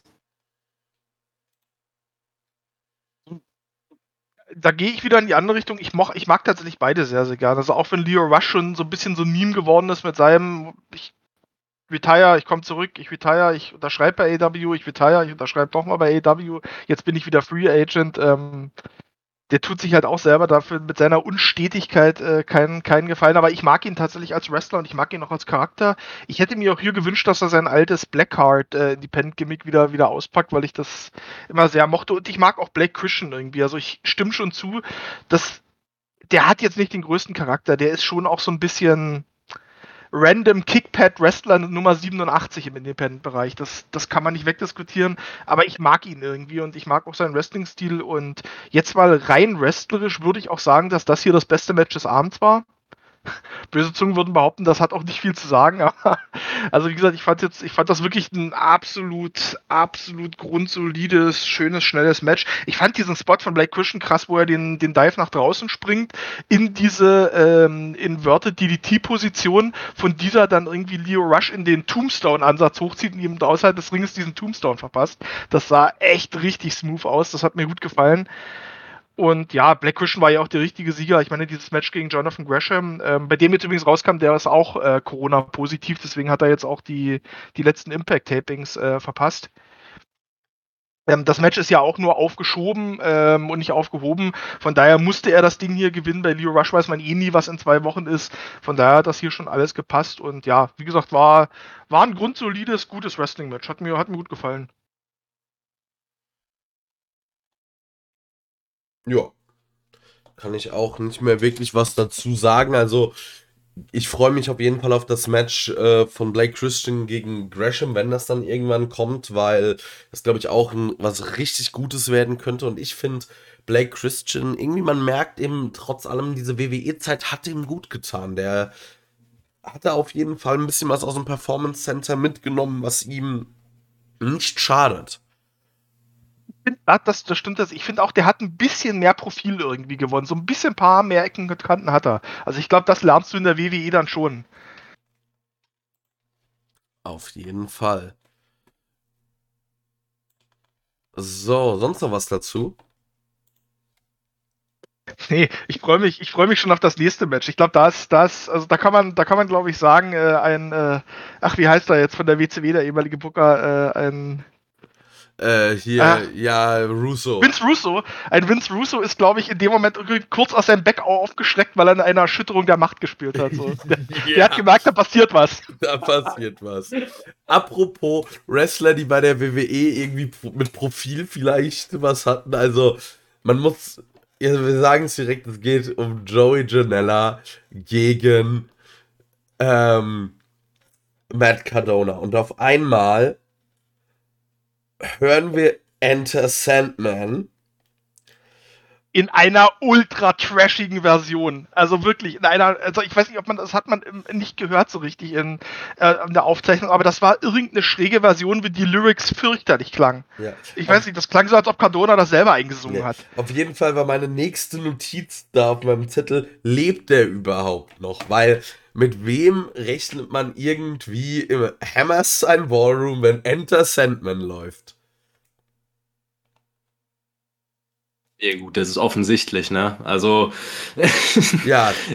Aber ich muss sagen, ich habe den Sandman, ich meine, vor ein paar Jahren noch bei Ring of Honor gesehen, wenn ich mich nicht vertue. Also, äh, dass er lebt, war mir bewusst, aber ich war mir halt auch von der ersten Sekunde war mir klar, dass ich hier nichts anderes erwarten muss als Matt Cardona, der einfach nur eine Crowd richtig geil und hart trollen möchte. ja, das hat er dann auch gemacht und er hat weitergemacht. Er hatte äh, eine Weste an, wo hinten Fuck Mick Foley draufsteht. Er hat einem Fan Bier ins Gesicht gespuckt. Also, Cardona lebt wirklich den, den Heal. Also, da muss man auch einfach mal sagen, er macht das richtig, richtig gut bei Game Changer. Also, so viel Profil hatte der in der gesamten WWE-Zeit, glaube ich, nicht einmal. Ja, also ich muss sagen, ich liebe Cardona in, in dieser Heel-Rolle. Also er ist halt wie geschaffen dafür. Äh, es ist allerdings auch ein, auch ein Gimmick, das, äh, das er eigentlich nur darauf gewartet hat, dass es irgendwer mal bringt. Also ich, sowas in der Richtung habe ich mir vor Jahren schon mal in meiner Fantasiewelt vorgestellt und Matt Cardona hat es wahrscheinlich mit Wrestling-Figuren nachgespielt und dachte sich dann, boah, das mache ich auch mal. Ja. Und dann ist sehr, also wrestlerisch können wir, glaube ich, direkt sagen, da ist nicht so viel passiert. Aber es ist so viel drumherum passiert. Also zum Beispiel gab es ein Double Swerve von Chelsea Green, bei der man erst dachte, sie turnt gegen Cardona, aber dann hat sie doch nur Joey Janella verarscht mit einem Low Blow und Matt Cardona zieht grinsend ein Suspensorium aus seiner Hose. Äh, Smart Mark Sterling kommt raus und äh, sie verarschen mal kurz. Äh, also machen einen auf, oh, Vince McMahon kommt, sie spielen No Chance in Hell und dann kommt, äh, ja, äh, Virgil. Virgil äh, mit einer Vince McMahon-Maske auf die Bühne. Auf einmal ist äh, Hornswoggle unter dem Ring und äh, greift irgendwie an. Der wird dann von Markus Stunt vermöbelt. Ja, vorher kommt noch, kommt noch ein dicker, äh, kommt noch ein dicker Mann, der, wo ich dann gelesen habe, das ist Sam Stackhouse, wo ich keine Ahnung habe, wer das ist und warum der da ist. Der hatte So, schon mal ein Match mit macht. Cardona Ja, okay. bei Game Changer. äh, ja. Und am Ende gibt's dann äh, noch eine Hommage an, also an, eigentlich an Edge, äh, weil Joey Janella wird von jemandem, der einen Motorradhelm aufhat, durch einen äh, Tisch gespiert und dann ist es äh, Brian Myers, also Matt Cardona, Brian Myers, vielleicht erinnert man sich noch an sie, äh, Kurt Hawkins und Zack Ryder, die als ja die Edgeheads, also als Edges Double ihre Karriere bei der WWE gestartet haben. Und dann auf einmal ertönt die Musik von der DX und X-Pac kommt zum Ring und saved dann noch Joey Janella nach dem Match. Aber Matt Cardona gewinnt das. Also es war einfach nur ein absoluter Clusterfuck. Es war absoluter Trash und ich habe es geliebt. Ich habe es wirklich geliebt. Ich fand es großartig. Jede Sekunde. Jede Sekunde. Ja, wirklich. Vor allem, wenn du, hättest du, also hätte das jemand, ich habe früher, so wie viele wahrscheinlich von uns, so mit 15, 16 so Fantasy Wrestling gemacht. Hätte da einer sowas geschrieben, hättest du gesagt, das ist völlig übertrieben so, lass das sein. Das ist Quatsch. So, die bucken es halt einfach. Also du Ich habe brauchst das, erst diese- ich hab das ja erst diese Nacht geguckt und ich habe wirklich kurz daran gezweifelt, ob ich nicht irgendwelche Substanzen eingenommen habe. Also es war so verrückt und so durcheinander. Du dachtest dir nur, wo nehmen die die Ideen her? Also da muss, da muss sich wirklich die gesamte Crew von Game Changer Wrestling in einem Raum eingeschlossen und kollektiv gekifft haben, dass jeder die Dämpfe auch noch ein zweites Mal abbekommt, damit man auf solche Ideen kommt. Es war von vorne bis hinten perfekt. Die Crowd wurde geworkt wie, also wirklich, Cardona hat die gespielt wie ein Streichinstrument. Das war perfekt von vorne bis hinten. Und äh, Um dir Ich das nicht, also- auszudenken, kann, da reicht kein Gras. Da musst Nee. du härtere. Ich glaube, die haben Pilze gefuttert oder sowas. ja, mindestens. Das ist aber auch Janella, ne? So, das ist halt, ich glaube, da war Janella viel beteiligt, weil ich denke mir, wenn Jan- Janella Matches bookt, würden die so aussehen. So, das ist einfach, das ist so ein Typ, dem ist auch alles scheißegal. Der hat dann irgendwie so eine Idee und wo andere Leute dann nochmal so zwei, dreimal nachdenken, ob das eine gute Idee ist, sagt Janella halt, ja komm, dann machen wir es halt, los. So, was, was soll's. Dann hier noch Hornswoggle und X-Pac und ich will noch, ich will noch eine Edge-Match haben und hier Brian Myers auch noch. Das ist völlig absurd einfach alles und das Ich- war fantastisch. Ich glaube, ich muss mal gucken. Vielleicht hat ja Jim Cornette was über dieses Match gemacht, weil ich eigentlich einfach nur hören will, wie der, wie der alte, verbitterte Mann einen Herzinfarkt bekommt, wenn er sich dabei aufregt. Ich, ich, muss, ich muss aber mal sagen, während du nachschaust, ich habe mich wirklich gefreut, am Ende X-Pac nochmal zu sehen, weil X-Pac, es muss, muss ja echt sagen, gerade so in der Welt des Wrestlings hast du ja so irgendwie, dass Männer oder dass Wrestler so ab ihren 40ern auf einmal komisch werden und dann auf einmal so eine komische, abhaltende so eine abhalten, äh, so eine ab, ablehnende Einstellung bekommen gegen alles, was, was neu und modern ist im Wrestling. So, ich meine, das hast du viele so diese alten Wrestler, die dann sagen, ich hätte eigentlich nichts mit Wrestling zu tun, lasst mich in Ruhe damit. Und X-Pac ist einer, der cool ist irgendwie. Also das kriegt man so in seinen Podcast mit. Der ist ja auch schon jahrelang irgendwie so in diesem Game Changer Kosmos immer so ein bisschen hinten äh, mit, mit dabei gewesen. Irgendwie hat viele Leute auch im Podcast gehabt und sowas. Also der wirkt irgendwie noch sehr cool und aufgeschlossen ähm, gegenüber, gegenüber Wrestling und auch Independent Wrestling im Gesamten. So deswegen, und ich hoffe auch wirklich, dass das verfolgt wird. Also ganz ehrlich, irgendwie, äh, Joey Janella Spring Break kommt ja im April oder so wieder. Ähm, Joey Janella und X-Pac gegen äh, die Edgeheads, also Ryder und Cardona, äh, Ryder und Cardona gegen Cardona und Myers, äh, würde ich nehmen. So hätte ich Bock drauf. Ja. Das ist wieder sowas aus der Kategorie Matches, von denen ich nicht wusste, dass ich sie brauche aber ich brauche sie. also, nee, das ist äh, wirklich, wie gesagt, das war einfach nur insgesamt absolut genial. Das Match ging ungefähr 20 Minuten um den Dreh und äh, jede Sekunde genossen und unterm Strich war das für mich der, das absolute Highlight der gesamten Show. Also für mich kann ich jetzt schon mal sagen, egal was danach noch kommt, für mich war das das Highlight. Ja, kann ich, kann ich, also kann ich komplett nachvollziehen, gehe ich komplett mit. Ich finde auch tatsächlich, das ist wieder so ein Match, wo du aus meiner Sicht gemerkt hast, dass Joey Janella auch teilweise nicht, nicht äh, genug Kredit bekommt, weil das ist halt einfach jemand, der, klar, da fällt es einfach irgendwie über den zu lachen, sagen, ja, das ist so ein Wahnsinniger, der hat von Wrestling keine Ahnung und so, aber nee, das glaube ich nicht. Ich glaube wirklich, Joey Janella ist jemand, der, der kann Geschichten im Ring auch erzählen und so, wenn er es denn will. Das hat dieses Match gezeigt, weil das, das war nicht nur eine One-Man-Show von, One von Cardona, sondern das war halt auch Janella, der das perfekte Counterpart dazu war. Also ich, ich mag den sehr, sehr gerne und wenn du den, wenn du den machen lässt, so, dann kommt auch meistens was Unterhaltsames raus. Ja, ich glaube, bei Janella ist oft einfach äh, das Problem, dass man ja oft von Leuten, die sehr heiß sind im Independent Wrestling, was man da oft mitbekommt, immer diese klassischen Stimmen, die sagen, er müsste doch eigentlich, er könnte doch eigentlich auch bei AEW, bei der WWE oder was weiß ich was Erfolg haben. Dann hat Janella den Schritt zu AEW gemacht und ist da halt krachend gescheitert, muss man sagen. Ähm, ich glaube, dass äh, das ist so eine Sache, wenn er da mehr Erfolg gehabt hätte und langfristig mehr in den Show, auch in den äh, TV-Shows gewesen wäre und eine größere Rolle gespielt hätte, dann äh, würde man ihm das nicht mehr so ankreiden, wie man es jetzt macht. Jetzt ist natürlich einfach zu sagen, ja, du hast es bei AEW ja nicht geschafft, wir haben es ja alle gewusst und äh, du bist nicht mehr als ein Indie-Darling, ne? Ja, das ist halt aber auch Quatsch, weil ich meine, du musst dich nur anschauen, wer es bei AW alles nicht geschafft hat. Das ist halt auch klar. Der war am Anfang, hat da so ein bisschen Aufmerksamkeit noch mitbekommen, aber klar, wenn du halt dann über einen Zeitraum, wenn AW dann halt über einen Zeitraum von ein, zwei Jahren diese ganzen großen Namen verpflichtet, dann kommt da halt in Miro, in Alistair Black, in Andrade, in Punk, in äh, Daniels, in Cole. Ja, wie gesagt, du hast nur eine bestimmte Zeit und klar, dann da sagst du nicht, nee, Leute, also wir können jetzt keinen, wir können jetzt keinen, wir können jetzt keinen, äh, äh, keinen Brian Danielson holen, weil dann kriegt ein Joey Janella keine Zeit mehr in unseren Shows. Das ist halt Quatsch, so. Das, also wie gesagt, das kannst du ihm nicht, das kannst du ihm wie vielen anderen auch nicht vorwerfen. So dieses Roster ist halt so überfüllt, da fallen halt einfach Leute durchs Raster. Ja, wobei ich dann da nochmal ein bisschen einschränken würde. Also äh, Janellas Zeit, wo er, wo er ja wirklich mehr im Fokus stand bei AEW noch, ähm, die war ja deutlich vor der Zeit, wo die groß, große Verpflichtungswelle kam. Also äh, da waren Leute wie Black, Cole, äh, Punk, Danielson und so weiter. Das, die waren da zu dem Zeitpunkt entweder noch kein Thema oder gerade mal in der Gerüchteküche.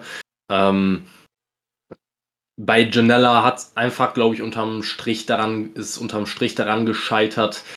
Ähm, das ist einfach, das ist ein typischer Indie-Guy für, für, meine, für meinen Geschmack. Also, das ist ein typischer Indie-Guy, der auch wirklich sehr, sehr beliebt sein kann bei einer typischen Indie-Wrestling-Crowd, aber ähm, das ist einfach nichts für den Mainstream.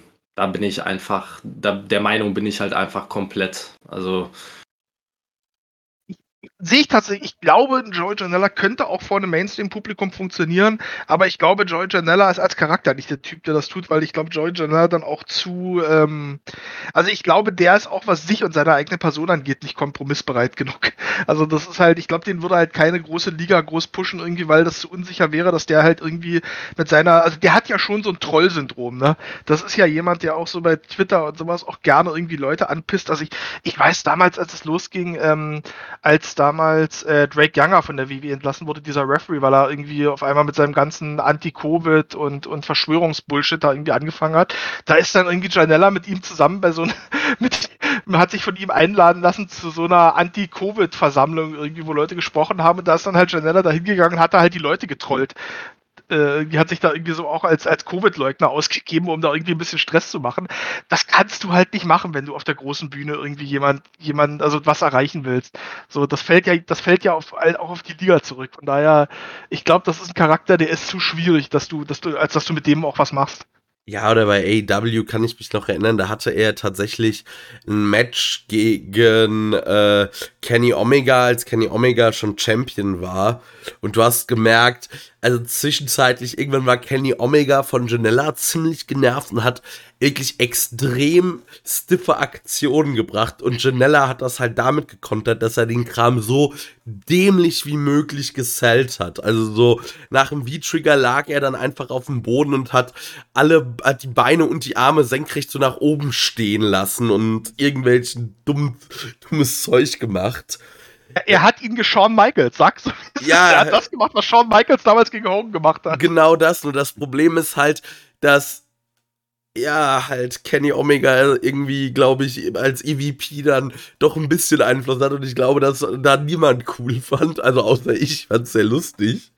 Aber du hast halt auch gesehen, wie Omega immer stiffer wurde.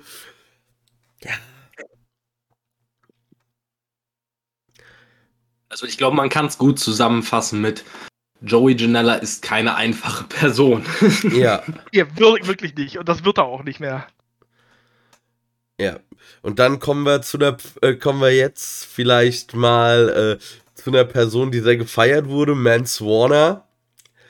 Äh, und ja, der wird dann, äh, hält eine Promo, wird von Atticus Koga und äh, 440 unterbrochen und es gibt einen Brawl und dann kommt Matthew Justice dazu und äh, irgendwie reicht es dann immer noch nicht. Also sie kriegen immer noch von, von, äh, von 440 aufs Maul und plötzlich geht das Licht aus und dann stehen Sabu und Bill Af Alfonso im Ring und äh, ja, vermöbeln 440.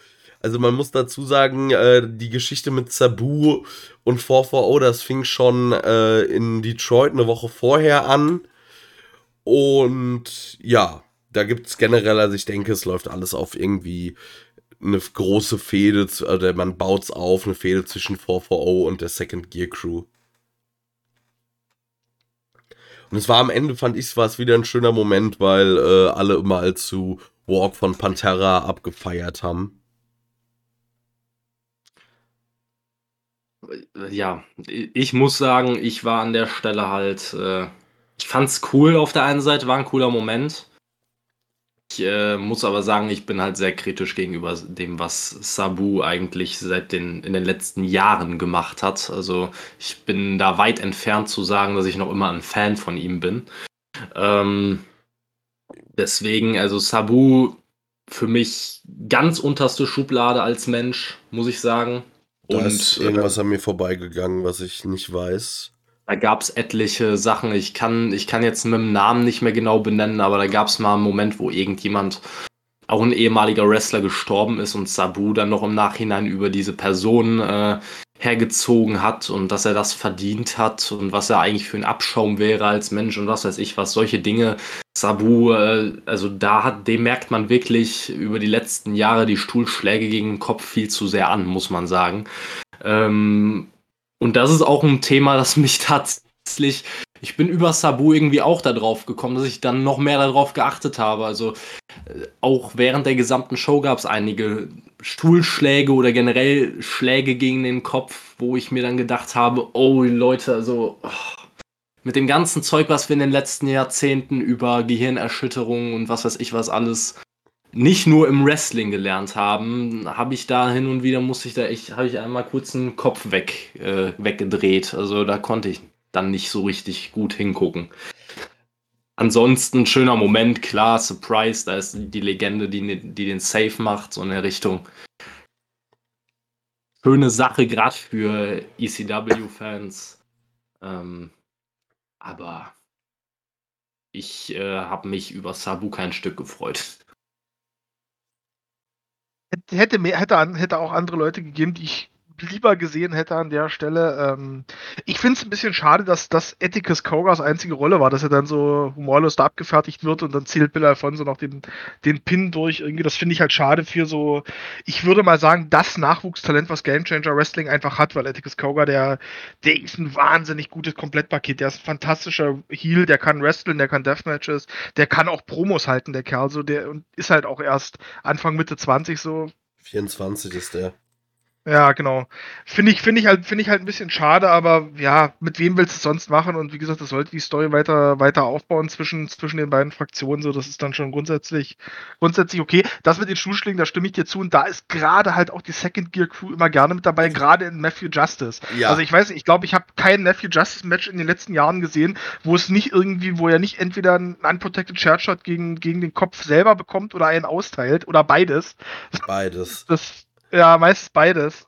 Also Matthew Justice und Mance Warner, Alter, also diese Stuhlschläge von denen, die sehen immer brachial aus und die sind halt auch wirklich, also brachial, die, das ist, das Memo haben die noch nicht bekommen, dass das nicht die beste Idee ist. Wirklich nicht, wirklich nicht. Also ist, ja, muss, muss man nicht machen, so auf der anderen Seite müssen selber wissen. Ähm, Matthew Justice ist halt so interessant, dass er halt noch vor ein paar Jahren, also der war, der kommt aus diesem, ähm, äh, aus diesem Development äh, ähm, Ding von der WWE, ne? Also der war unter anderem bei Florida Championship Wrestling damals noch irgendwie und äh, hat es da aber nicht ganz durchgeschafft, seitdem ist er im Independent-Bereich. Ich finde, das ist auch ein richtig, ich finde, das ist ein richtig guter Wrestler. Der wirkt immer so ein bisschen wie aus der Zeit gefallen. Das ist, glaube ich, so einer, so in der originalen ECW hätte der sich, glaube ich, sehr, sehr wohl gefühlt. So, da wäre der, der wäre richtig gut dabei gewesen. Aber das ist eine Fraktion, die macht einfach Spaß und ähm, ja, bei Ohio, äh, 44 Ohio, ich habe immer so ein bisschen das Problem, dass mit dem Ausscheiden von Ricky Shane Page nicht mehr viel übrig. Also das ist halt, aus meiner Sicht hast du da noch Atticus Koga und der Rest ist völlig egal, der dabei ist irgendwie. Ja. Also diese ganzen anderen Leute, die da irgendwie mit rumspringen, also es tut mir leid, aber die interessieren keine Sau. Sind wir doch mal ehrlich. Also das, das, das, das braucht kein Mensch deswegen. Also eigentlich muss dann dieses, eigentlich, wenn es dann, wenn dann diese Fehde der beiden Stables gegeneinander kulminiert, eigentlich muss das die Second Gear Crew klar gewinnen und dann holt da von mir aus Atticus Kauga raus, macht, lasst den einzeln laufen und die anderen Typen brauche ich gar nicht mehr. Nee, ist generell, äh, das ist jetzt so eine Sache, die ich mich frage. RSP, also ich gab es da irgendwie was mit, äh, mit Game Changer, wenn man den ewig lang ja nicht mehr da gesehen hat, also nee. seit dem Art of War nee, also er hatte, er, er hatte, er hat angekündigt danach bei Twitter, ähm, dass nach diesem Art of War Games Match, äh, dass seine Deathmatch-Karriere vorbei ist. Also das hat er angekündigt, er bestreitet keine Deathmatches mehr und ja, keine Ahnung. Seitdem hat man ihn vielleicht, also, aber man muss auch einfach dazu sagen, er war ja auch so ein bisschen auserzählt bei Game Changer. Also er hat genau das diese zwei Jahre da gemacht, was er machen sollte. Er war der absolute Mega-Heal. Er war der Outsider, der sich den Titel schnappt, der den, der den Gott irgendwie Nick Gage da irgendwie abfuckt über Jahre hinweg. Ähm, er hat dann den Titel verloren. Ähm, er hat dann irgendwie das, das, das letzte Wargames-Match verloren nochmal gegen seinen, gegen seinen Erznemesis. So, von daher, also ich weiß nicht, ich, ich, so sehr ich Ricky Shane Page mag und dem eine wirklich große Karriere gönne, weil der Typ hat sich echt mega gemacht und das ist ein richtig guter Wrestler und auch jemand, der den Heel super porträtieren kann. Aber ich finde auch seine Game Changer, sein Story Arc ist abgeschlossen, würde man in der Serie sagen. So, das ist wie bei, wie bei Game of Thrones, wenn dann halt irgendwann eine Figur gestorben ist, wo du sagst, ja, okay, aber ich habe die Figur gemocht, aber sein Story Arc war abgeschlossen und den brauchst du jetzt eigentlich auch nicht mehr. Und so ist, und so ist Ricky Shane Page gerade so ein bisschen. Ja, man bräuchte Ich halt hatte auch bei dem so ein bisschen das Gefühl, dass der eher so vielleicht wirklich Richtung Festvertrag bei AEW schielt. Der war ja da auch schon in, äh, bei Dark, Dark. In, in Matches. Gut, sehe ich jetzt nicht, aber ja, weiß ich nicht. Also der ist halt schon ein ganz schönes Paket, ne? Also der ist halt echt, der ist halt zwei Meter groß, der, der hat halt auch ein Gewicht, gewisses Gewicht und der, der, der kann im Ring auch was. Und wie gesagt, am Mikro ist der auch richtig gut. Also ich glaube schon, dass der da zumindest so in der unteren Midcard eine Rolle spielen könnte. Ja, Das Problem ist, die untere Midcard bei AEW schafft es ja nicht mal zu Rampage. Also ein Festvertrag im Sinne, den wird er die untere Midcard bei AEW, die wird dann wahrscheinlich, die siehst du dann hauptsächlich bei Dark, Dark. Elevation. Das ist ein Punkt leider. Das ist wohl wahr. Das ist wirklich wahr.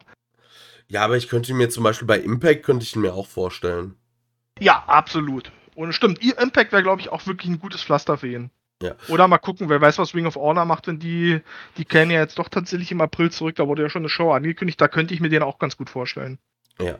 Ja, es ist halt wirklich ein Problem, dass du halt, also klar brauchst du in so einem Stable auch irgendwie einen Blödmannsgehilfen und sowas, aber es ist halt wirklich das Problem, dass außer Atticus Koga da niemand ist, der irgendwie, also da weißt du auch nicht so, also ich kann die, mir die Namen von denen nicht merken, so Atticus Koga ist ein guter Heal und der Rest sind halt irgendwie die anderen drei von der Tankstelle. Ich dachte nur, mir geht das so, weil ich neu bin, aber Nein. Nee, das, also, das ist Gregory Iron, das ist der, der diese, ähm, diese, diese Behinderung hat. Ähm, An der Hand. Genau, äh, Cerebral Palsy heißt das, glaube ich. Das äh, irgendwie auch so eine, so eine halbseitige Lähmung irgendwie. Genau, und dann die anderen beiden. Der eine ist irgendwie ähm, Bobby Orlando, der war mal, der war, glaube ich, irgendwie, der war in irgendeinem anderen Stable, das ich mal bei, das bei der Combat Sommer war. Ich glaube, Ugly Ducklings oder so. Keine Ahnung, ich weiß, ich krieg's nicht mehr zusammen, aber der war auch irgendwie bei einem anderen Stable mal rübergerutscht. Und der dritte ist halt dieser, ja, wobei, die hatten eigentlich immer noch Eric Ryan mit dabei gehabt, aber Eric Ryan hast du jetzt auch schon länger nicht mehr bei, der, bei Game Changer gesehen. So, der ist jetzt mittlerweile eher so bei, ähm, bei diesen ganzen ICW, No Holds Barred und, und so dabei. Also das finde ich ein bisschen schade, weil der konnte auch wirklich was, aber gefühlt ist der auch nicht mehr richtig da. Ja. Auf jeden Fall fand ich, also ich bin halt irgendwie, ich bin ein großer Matthew Justice-Fan, ich feiere den Typen. Äh, sein Theme-Song hilft mir da auch noch, ihn sehr over zu bekommen, wenn sich jemand an die unsere Awards erinnert, war das ja auch mein Theme des Jahres, Pantera Walk, und das hat dann einfach da gut funktioniert. Aber ich bin mal gespannt, wie man sich das da mit der Fehde macht, weil irgendwie. Also, wenn man nur Atticus Koga und dann die anderen Hampelmänner ist, kann man sich das auch sparen. Also, dann kann man sich zumindest so ein Stable War sparen. Dann kann man halt einfach äh, nur Justice gegen äh, Koga weiter aufbauen.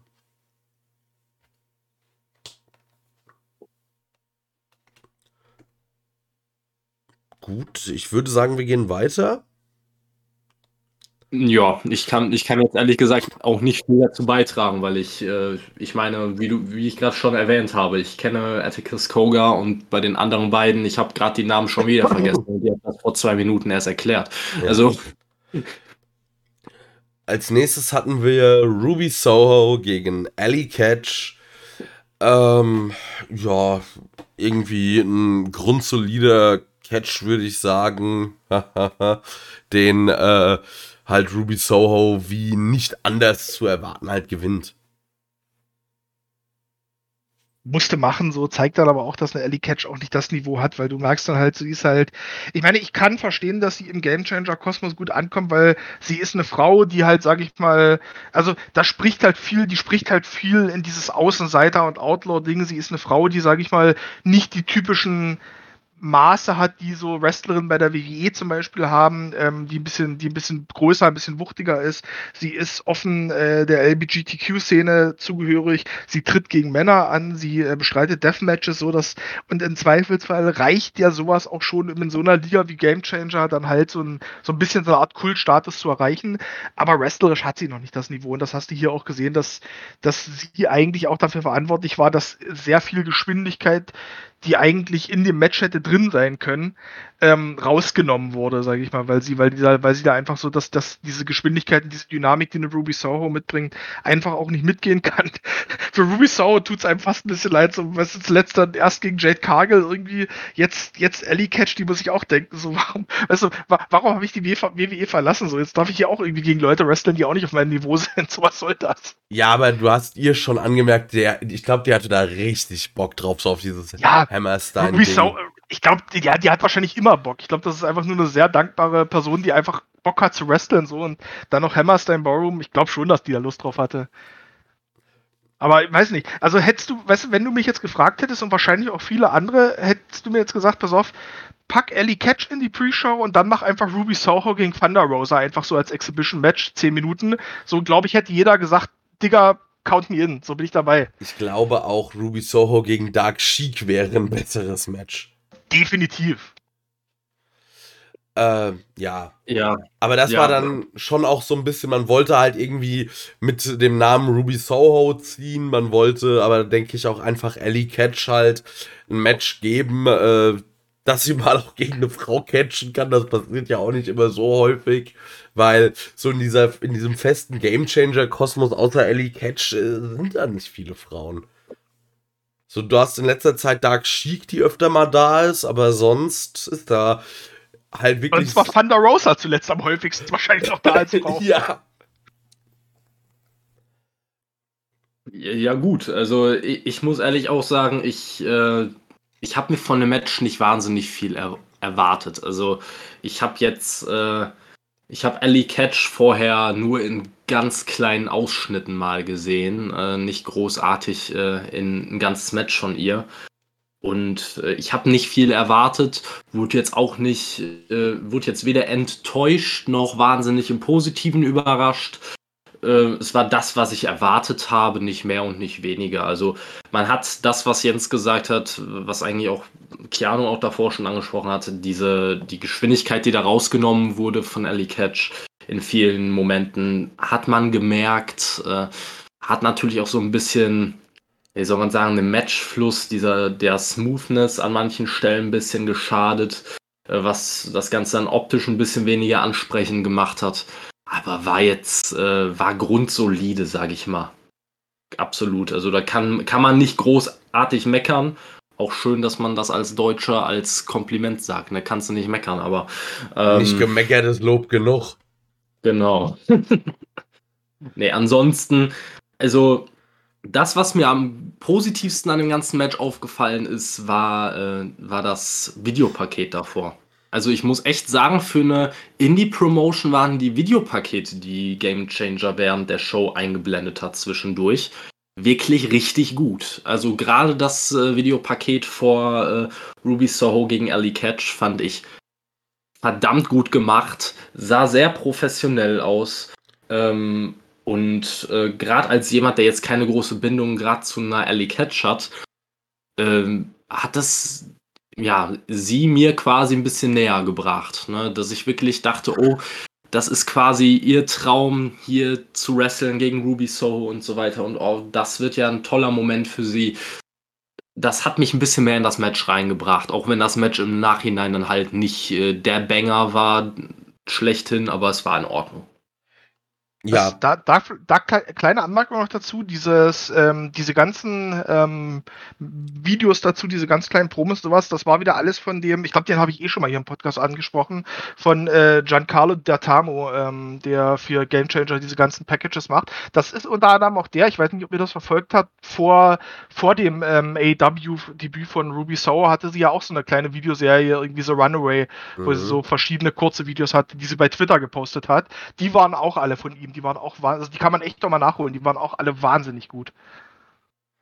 Also Ja. der Typ, der Typ hat schon wahnsinnig was drauf und der trägt halt auch wahnsinnig dazu bei, weil ich finde halt einfach auch, also ich glaube, das hatte ich auch schon beim letzten Mal gesagt, ich finde das, weißt du, im Independent-Bereich bist du es ja gewohnt, dass du meistens Matches hast, die nicht so die große Story dahinter haben, weil du halt diese sehr viel Fluktuation in, dein, in deinem Roster einfach hast, logischerweise. Und ich finde, so ein wirklich gut gemachtes, so ein bisschen cinematisch anwirkendes Video, sei es nur eine halbe Minute lang und irgendwie nur drei, vier Sätze, ich finde, das trägt unglaublich dazu bei, dass du dann doch nochmal diese paar Prozent mehr im Match drin bist. ja, seien wir ehrlich, die WWE kann gefühlt mit ihrem, äh, kann drei Monate lang bei Raw Scheiße machen, aber sie kriegen es mit einem Videopaket eigentlich gefühlt immerhin irgendein Match aufzubauen. Das ist echt so, das ist früher immer schon so, wenn ich mit anderen Leuten noch, also als ich zumindest noch WWE Pay-Per-Views geschaut habe, da habe ich dann immer die Pay-Per-Views mit Leuten geschaut, die, ähm, die halt WWE regelmäßig schauen und dann siehst du halt immer diese Feud-Recap-Videos vor den Matches und musst dir, und jedes Mal denkst du dir, boah, das muss ja die totale Fehde gewesen sein, das war ja richtig geil. Und dann hast du, nee, das war komplette Scheiße, aber das Video war geil. Ja, Die Leute kriegen, äh, die Leute, da kannst du, denen kannst du nochmal das doppelte Gehalt gegeben, geben und die verdienen trotzdem noch um die Hälfte zu wenig. ja auf jeden. Gut, als nächstes hatten wir wieder also ein Videopaket, äh, das ich auch ganz gut fand. Generell wurde da, also wir hatten Jeff Jarrett gegen Effie. Ich muss sagen, ich bin eigentlich kein großer Jeff Jarrett-Fan, aber ich finde diesen All-Black-Look von ihm so, dieses ein bisschen Cowboy-Outlaw-mäßige, ganz cool. Auch wenn jetzt der Grund der Fehde mir ein bisschen zu konstruiert war. Und das Match ging mir meiner Meinung nach zu lange. Also es hat mich gefreut, Effie zu sehen. Der Entrance war cool. Äh, aber absoluter Kritikpunkt, warum gewinnt das Jeff Jarrett? Also äh, das ist mir unbegreiflich. Ich würde da, bevor, glaube ich, irgendwie eine tiefere Analyse vorgenommen wird, würde ich einfach mal den Begriff Ego in den Vordergrund stellen. Also ich, äh, der, der wird ja immer gerne in den Raum geworfen, wenn man über Cody Rhodes spricht. Und wenn man über Cody Rhodes Ego spricht und das mit Jeff Jarretts Ego im, in Verhältnis setzt, dann ist das so, als würdest du, weiß ich nicht, äh, einen kleinen, ein kleines Ruderboot neben die Titanic stellen, so in der Richtung. Also das ist, äh, das sind Ego-Ausmaße, die man vorher noch nicht gesehen hat. Das ist der Mann, der sich selbst zum mehrfachen World Champion gemacht hat, ohne dass ihm jemals irgendjemand attestiert hätte, dass er zu irgendeinem Zeitpunkt reif dafür war. Ähm, ja, aber ja, ganz kurzer Punkt, ganz kurz darauf. Das ist ja. diesmal nicht seine eigene Company. Ja, aber wenn man einen war's, Namen wie Jeff Jarrett bekommen kann, ne? Ja, war es in der WCW aber auch schon nicht. Und auch dort hat das irgendwie zum mehrfachen World Champion gebracht. Ja, gut, also ja. WWE, WCW hatte Vince Russo da. Ja, da, da ist deswegen, auch David Arquette World Champion geworden. Ja, das ist wohl, das ist wohl wahr. Es ist halt, ich, das ist tatsächlich richtig, was Kevin sagt. Also wirklich, das ist das, was Cody aktuell für, für, für AW ist, das war Jeff Jarrett über einen Zeitraum von acht Jahren oder sowas ähm, für TNA.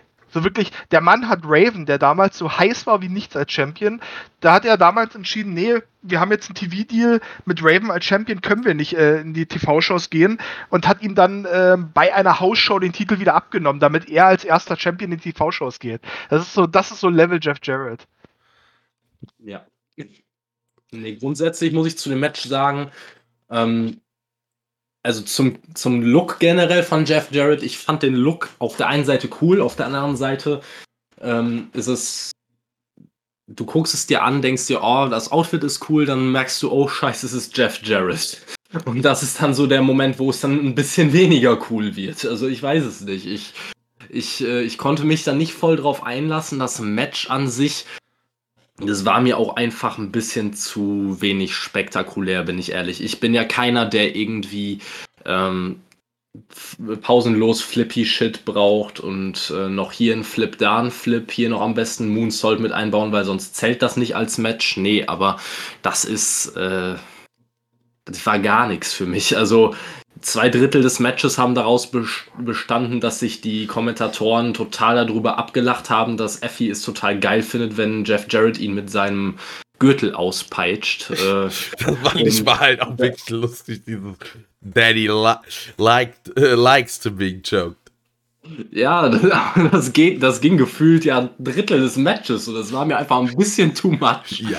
Also ich, äh, Nee, also sorry, aber ich glaube, Jeff Jarrett hat außerhalb von klassischen Schlägen und irgendwelchen Auspeitschaktionen und Chokeholds mit dem Gürtel hat er, glaube ich, innerhalb des Matches maximal drei wirkliche Aktionen gezeigt. Also ähm, der Mann sah für sein Alter körperlich sehr gut aus, aber was er im Ring gezeigt hat, war dann doch sehr unspektakulär und für mich äh, also, dass er dann das Ding am Ende auch noch gewonnen hat, wenn da jetzt nicht irgendwie noch mehr geplant ist mit ihm, dann ist das ein Schlag ins Gesicht für alle, äh, für alle Menschen, die sich das regelmäßig angucken, aber.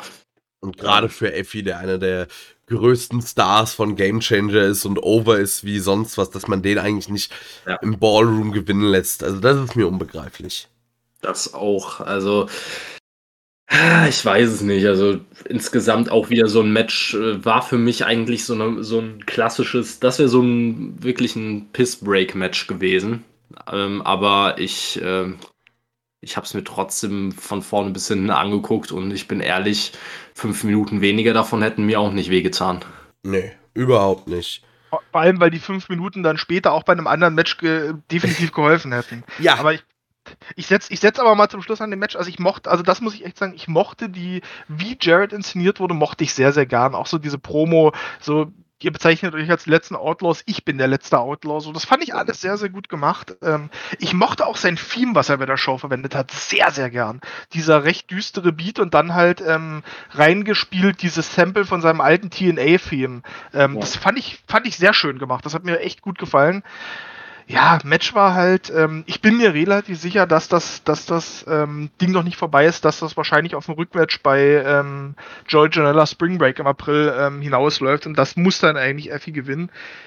Aber allgemein muss man sagen, das war auch einer der großen Kritikpunkte, die ich bei der Show ähm, gelesen habe, dass Game Changer ihr eigenes Roster hat zu schlecht aussehen lassen, weil viel, relativ viele Outsider ihre Matches gewonnen haben. Also Cardona hat irgendwie den, den, den GCW-Guy Janella besiegt, Ruby Soho hat, äh, hat ihr Match gewonnen, John Moxley, der eigentlich auch ein Outside-Guy ist, hat sein Match gewonnen da gab es relativ viel Kritik für und ich habe auch jetzt kürzlich ähm, äh, einen sehr selbstkritischen Tweet von Brett Lauderdale, dem, dem Besitzer von Game Changer, gelesen, der halt irgendwie meinte, dass, dass diese ganze Kritik ihm schon sehr, sehr wehtut und dass er da sich auch sehr, äh, dass er auch selber unzufrieden war und er hat so Andeutungen gemacht nach dem Motto, naja, er hat sich da vielleicht doch von, von einigen Leuten zu sehr über den Tisch ziehen lassen oder zu sich zu sehr, seine eigene Vision zu sehr verwässern lassen. Das klang für mich vielleicht schon, schon so ein bisschen danach, dass man, dass man sich hat zu sehr irgendwie in Sachen reinquatschen lassen, um gewisse Namen von außerhalb zu bekommen, die man sonst nicht bekommen hätte.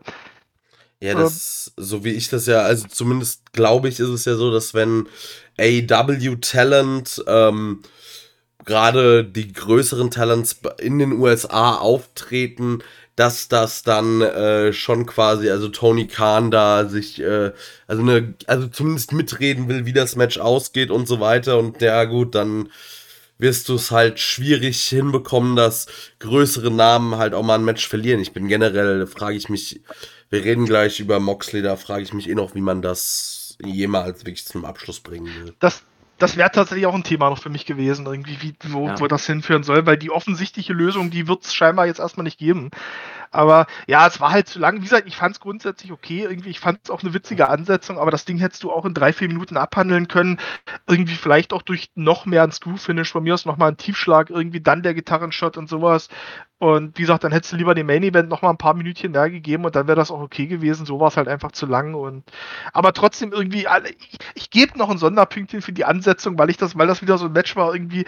Ich wusste nicht, dass ich es dass ich's sehen wollte, aber als ich es angesetzt wurde, habe ich gesagt, irgendwie Jeff Jarrett bei Game Changer, ein, ein komischer Teil von mir möchte es trotzdem irgendwie sehen und wie gesagt, ich hätte halt nur gerne weniger davon gesehen. Also elf Minuten musste echt nicht sein.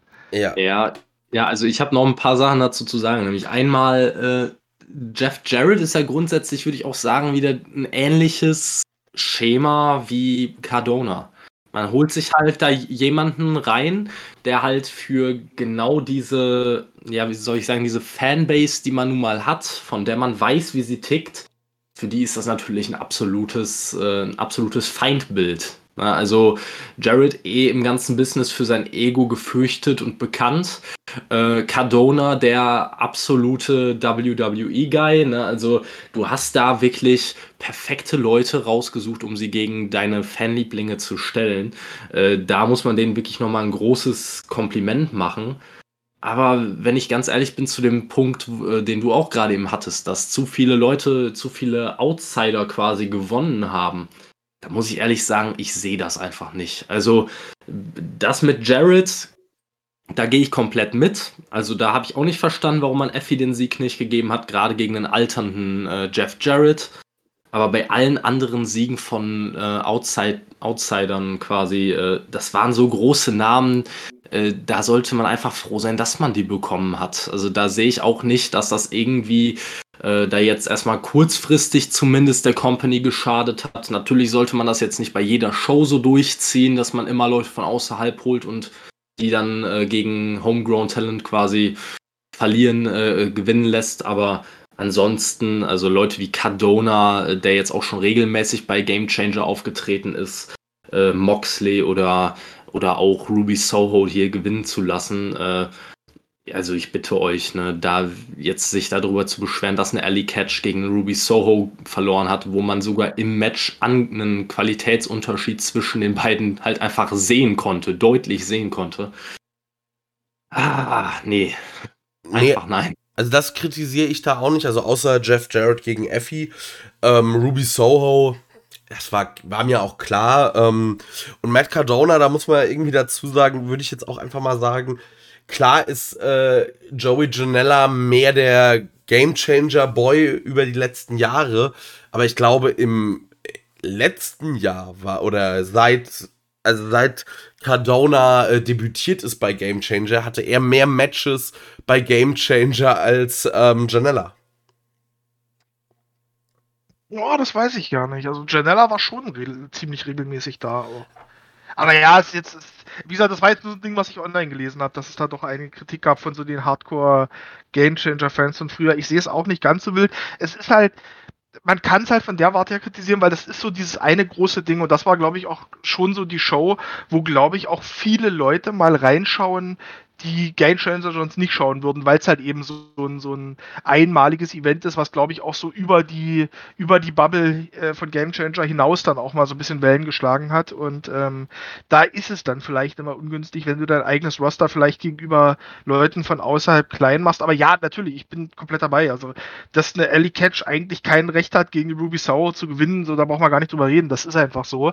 Aber wenn das halt so ein bisschen gehäufter vorkommt, dann bei der Show, die, die halt wirklich von vielen Leuten außerhalb gesehen wird, dann ist das vielleicht einfach unglücklich gebuckt halt.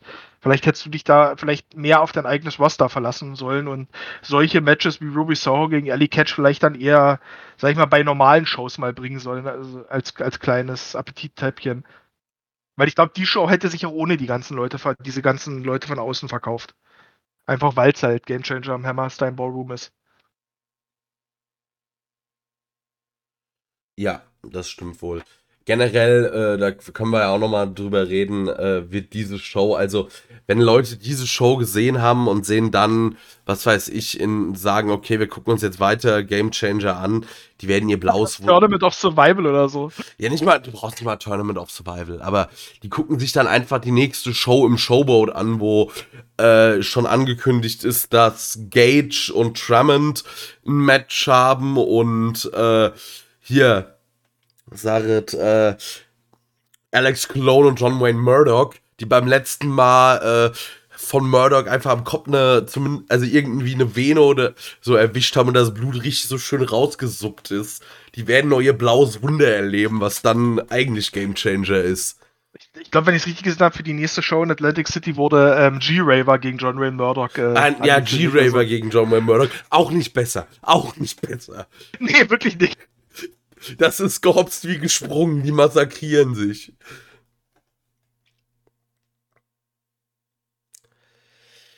Ja.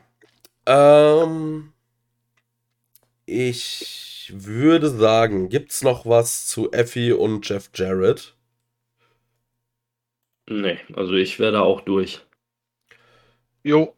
Gut, weil dann wurde uns angekündigt, so, jetzt kommt's zum World Title Match und ich hatte Panik weil ich mir gedacht habe, das Tag Team Match ist das Main Event und ich hatte einfach Angst vor einer Sache. Das kann ich jetzt schon sagen. Ich hatte Panik, dass wir da am Ende bei einer Open Challenge die Hardy Boys sehen. Panik hattest du aber nur, weil du nicht auf mich gehört hast, weil das kann man ja mal sagen, so jetzt äh, Blick hinter die Kulissen. Äh, Kian und ich haben uns während der Show immer wieder nebenbei geschrieben bei Twitter und ich habe ihm direkt geschrieben, als äh, Moxley gegen Homicide angekündigt, habe ich direkt geschrieben, okay, wenn das jetzt nur der Co-Main-Event ist, dann kehrt im Main-Event Nick Gage als, als äh, Nick Gage zurück mit irgendeinem Partner X. So. Ich muss auch ehrlich sagen, ich habe keine Ahnung von der Company, aber in dem Moment, wo das passiert ist, war mir klar, was im Main Event kommt. Also ich, ähm, ich so eine Show nicht ohne Gage machen. Das geht gar nicht. Du kannst so eine Show nicht ohne Gage machen. Ich hatte ein bisschen Angst und vor allem, es gab ja vorher noch auf Twitter das Video, wo er gesagt hat, er ist nicht im Hammerstein Ballroom und da sollen sie mal das Management, also so, wenn ihr wissen wollt, warum, fragt mal die, die Leute, die die Show äh, managen. Haben dich geplayt. Ich sag's dir, wie es ist. Ja, aber ich hatte Angst. Ich hatte Angst. So, das war, ich hatte da mal einen kurzen Panikmoment. Und dann, ja, kamen wir zu John Moxley gegen Homicide, ein sehr, sehr langsames Match.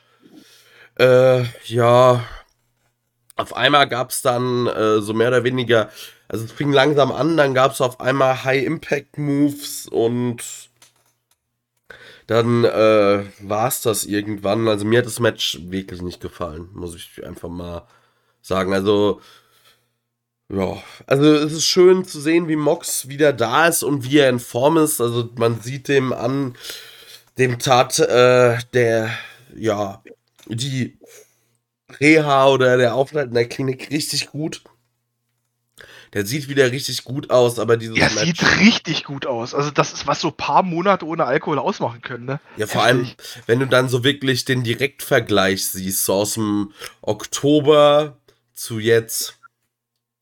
Er sieht gefühlt halt fünf Jahre jünger aus mindestens, aber Ja, Ja, und deutlich weniger aufgedunsen auch. Also das ist echt krass. Wobei ich sagen muss, was mich über die letzten Wochen ein bisschen genervt hat, und es kann sein, dass ich mir jetzt hier irgendwelche Feinde mache, die mir das falsch äh, auffassen. Und das meine ich gar nicht böse oder irgendwie abwertend schlecht oder was weiß ich. Ich freue mich absolut, weil ich ein großer Moxley-Fan bin, dass er das Ganze überwunden hat, zumindest vorerst. Und ich hoffe auch, dass es so bleibt. Ähm, aber ich, äh, ich verstehe nicht, wie man jetzt irgendwie in den letzten Wochen, erst bei AEW und jetzt bei Game Changer, immer wieder betonen muss, dass er sich in der besten Form seines Lebens be befindet, weil da, jetzt seien wir doch mal, ehr mal ehrlich, jeder, der zwei Augen im Kopf hat, sieht, dass das nicht der Fall ist. Also rein vom Gesicht her, vom Körper her sieht er gesünder aus. Das ja. Aber dass er jetzt hier irgendwie vom Training her in der Form seines Lebens ist, also der Mann hat, glaube ich, so wenig zuletzt in seinen Florida Championship Wrestling Tagen gewogen. Also der ist äh, weit weg von perfekter Form, was aber ihm auch nicht an anzukreiden ist nach so langer Zeit in der Klinik und Entzug und so weiter. Also, äh, was soll man sagen? Ne? Also, das, das finde ich immer ein bisschen komisch, wenn man das äh, ein bisschen zu sehr betont und es den Leuten ein bisschen auf die Nase binden möchte, was halt einfach nicht stimmt. klarer Kopf kann aber auch ne, schon zu der Form. Kann man, man ist jetzt die Frage, auf was für eine Form man es bezieht, aber alleine dadurch, dass dann jemand seine Alkoholsucht besiegt hat, könnte man auch da sagen, so er ist quasi mal nüchtern oder kann das, also das ist halt eine ganz andere Nummer. Ja So. gut, es kann sein, dass es so gemeint war, nur ist, ich finde es immer ein bisschen komisch, weil äh, für, ich weiß nicht, wie es euch geht, aber für mich war es schon ein sehr befremdliches Bild. Also ich habe ja Moxley zuerst bei Rampage gesehen, äh, nicht zuerst bei Game Changer und für mich war das ein sehr befremdliches Bild, Moxley zu sehen, wie er auf einmal gefühlt äh, ja bestimmt 20, 15 bis 20 Pfund weniger gewogen hat. Das war wie ein anderer Mensch auf einmal wieder. Ähm, also auf der einen Seite absolut Chapeau, dass er es in so einer kurzen Zeit geschafft hat. Das ist äh, Wahnsinn. Also ich dachte wirklich, ich sehe da rein vom Gesicht her den Moxley von 2017 oder sowas wieder. Aber Ja, das ist, Ansonsten- also gerade im Gesicht, der sieht sehr viel jünger aus, einfach sehr viel besser. Er hat, also weil gerade so die letzten Bilder sieht man halt wirklich, wie aufgedunsen der war. Also es, also ganz ehrlich, eh, und wenn er halt jetzt ein paar Pfund weniger Muskelmasse hat, ist mir, ah, ist mir echt einerlei. Also so wenn, solange dem es gut geht, alles gut, aber trotz allem, also das Match fand ich nicht gut. Jens, was hast du? Also grundsätzlich Moxley, ich finde tatsächlich sogar, ihm steht das, dieser etwas schlankere, äh, dünnere Look so. Ich finde, der wirkt dadurch irgendwie. Ich, will nicht sagen gefährlich, aber ich weiß nicht, ich finde, ihm steht das. Also ich habe ich hab mir, ich habe den so das erste Mal gesehen, auch bei seiner Comeback-Promo bei, bei, ähm, ja gut, da war er, hat er noch Klamotten angehabt, aber wie als ich ihn das erste Mal jetzt ohne Short gesehen habe ich gedacht, ah, das passt irgendwie. Also ich gefällt mir. Also von mir aus, von mir aus müsste der diese Muskelmasse gar nicht mehr aufbauen. Ich finde das, finde das echt okay. Ähm, Match, ja, es war halt, es war auch wieder so ein bisschen, ähm, ja, wie soll ich das sagen? Es war schon wieder so ein bisschen auch Nostalgie, ne? Irgendwie. So gut, Homicide nochmal zu sehen in New York im, im Hammerstein Ballroom, aber du merkst dann auch, dass seine Karriere so eigentlich schon über den Spätherbst hinaus ist. Der kann eigentlich das nicht mehr gehen. Ähm, ich hatte fast, ich hatte ein bisschen den, den Verdacht und auch ein bisschen die Hoffnung, dass vielleicht AJ Gray hier schon seinen Ring einlöst, weil der hätte, glaube ich, das Match nochmal auf, aufwerten können. Also gerade mit Moxley hätte der, glaube ich, einen schönen, schönen, saftigen Brawl irgendwie auf, auf die Beine stellen können. Aber gut, das hebt man sich dann wahrscheinlich doch schon noch ein bisschen auf. Die ähm, Frage ist auch nach der Landung auf der Leiter, ob AJ Gray das ja, überhaupt hinbekommen hätte. Das ist, das ist wieder die andere Geschichte, das ist wohl wahr. Äh, ansonsten, ja, wie gesagt, auch hier hättest du, hättest du problemlos drei, vier Minuten wegnehmen können, weil ich sag mal, mit der Ansetzung und auch dadurch, äh, dass das der Co-Main war, war, glaube ich, allen klar, dass das Homicide diesen Titel hier nicht gewinnt. So, da gab es keinen Grund für, das hättest du jetzt auch nicht unbedingt länger ziehen müssen. So hättest du auch irgendwie sechs Minuten, sechs, sieben Minuten laufen lassen können, dann wäre das Ding auch gut gewesen. Hättest du auch keinen mehr wehgetan mit. Gut, aber ich würde ich würd jetzt wirklich aber gerne jetzt mal die Diskussion aufmachen, so was machst du jetzt mit dem Titel, weil ich weiß wirklich legit nicht, wer Moxley diesen Titel äh, abnehmen soll. Weil derjenige, der offensichtlich gewesen wäre, nämlich Nick Gage, der hat A sein Match verloren und ist B jetzt auch erstmal in einem anderen, in einem anderen Division ähm, eingesetzt. Und ich weiß nicht, ich meine, AJ Gray könnte ich mir, sage ich mal, vom, vom Aufbau und wie er bei Game Changer etabliert ist, vorstellen. Aber das glaube ich auch wieder nicht, dadurch, dass, dadurch, dass das ja nicht geplant, ursprünglich geplant gewesen sein kann, dass der diesen, dass der diesen Brass Ring gewinnt, einfach weil er gar nicht für dieses Match eingeplant ja. war. Wie gesagt, der wäre normalerweise gegen Kingston gewesen. Ja, aber gerade über Kingston hätte man ja auch die Brücke zu Mox schlagen können. Das stimmt, das ist wohl wahr. Und ich muss sagen, ich sehe im aktuellen Game Changer Roster niemanden, der sich auch so, ich glaube, im Verlauf des letzten Jahres nochmal so in Position gebracht hat. Und also seien wir ehrlich, klar, kann man, Gage ist so der, den kann man immer gegen Moxley gewinnen lassen und dann hat äh, der absolute Publikumsliebling. Aber ein Sieg gegen Mox, das katapultiert denjenigen, der ihm den Titel abnimmt, nochmal in richtige Höhen. Das ist halt ein richtig wichtiger und großer Sieg. So, dass einen größeren Namen wirst du bei Game Changer höchstwahrscheinlich auch in Zukunft nicht mehr besiegen, vor allem weil es halt ein großer Name mehr oder weniger in seiner Prime ist. Also Moxley hat den Titel dort gewonnen, kein drei, also ein Dreivierteljahr nachdem er äh, seinen AW World Champion verloren hat. Das ist ja jetzt nicht, wie wenn du heute gegen Kevin Nash antrittst oder sowas. Und da muss eigentlich eins der jüngeren Talente ran. Und also was weiß ich, äh, Beispiel sehe ich einen Jimmy Lloyd noch lange nicht so weit. Also ich würde dann, eigentlich müsste es jemand aus der Second Gear Crew sein. So, das ist die Fraktion, die die Game Changer zu großen Teilen trägt und AJ Gray ist eigentlich, der ist prädestiniert dafür, finde ich.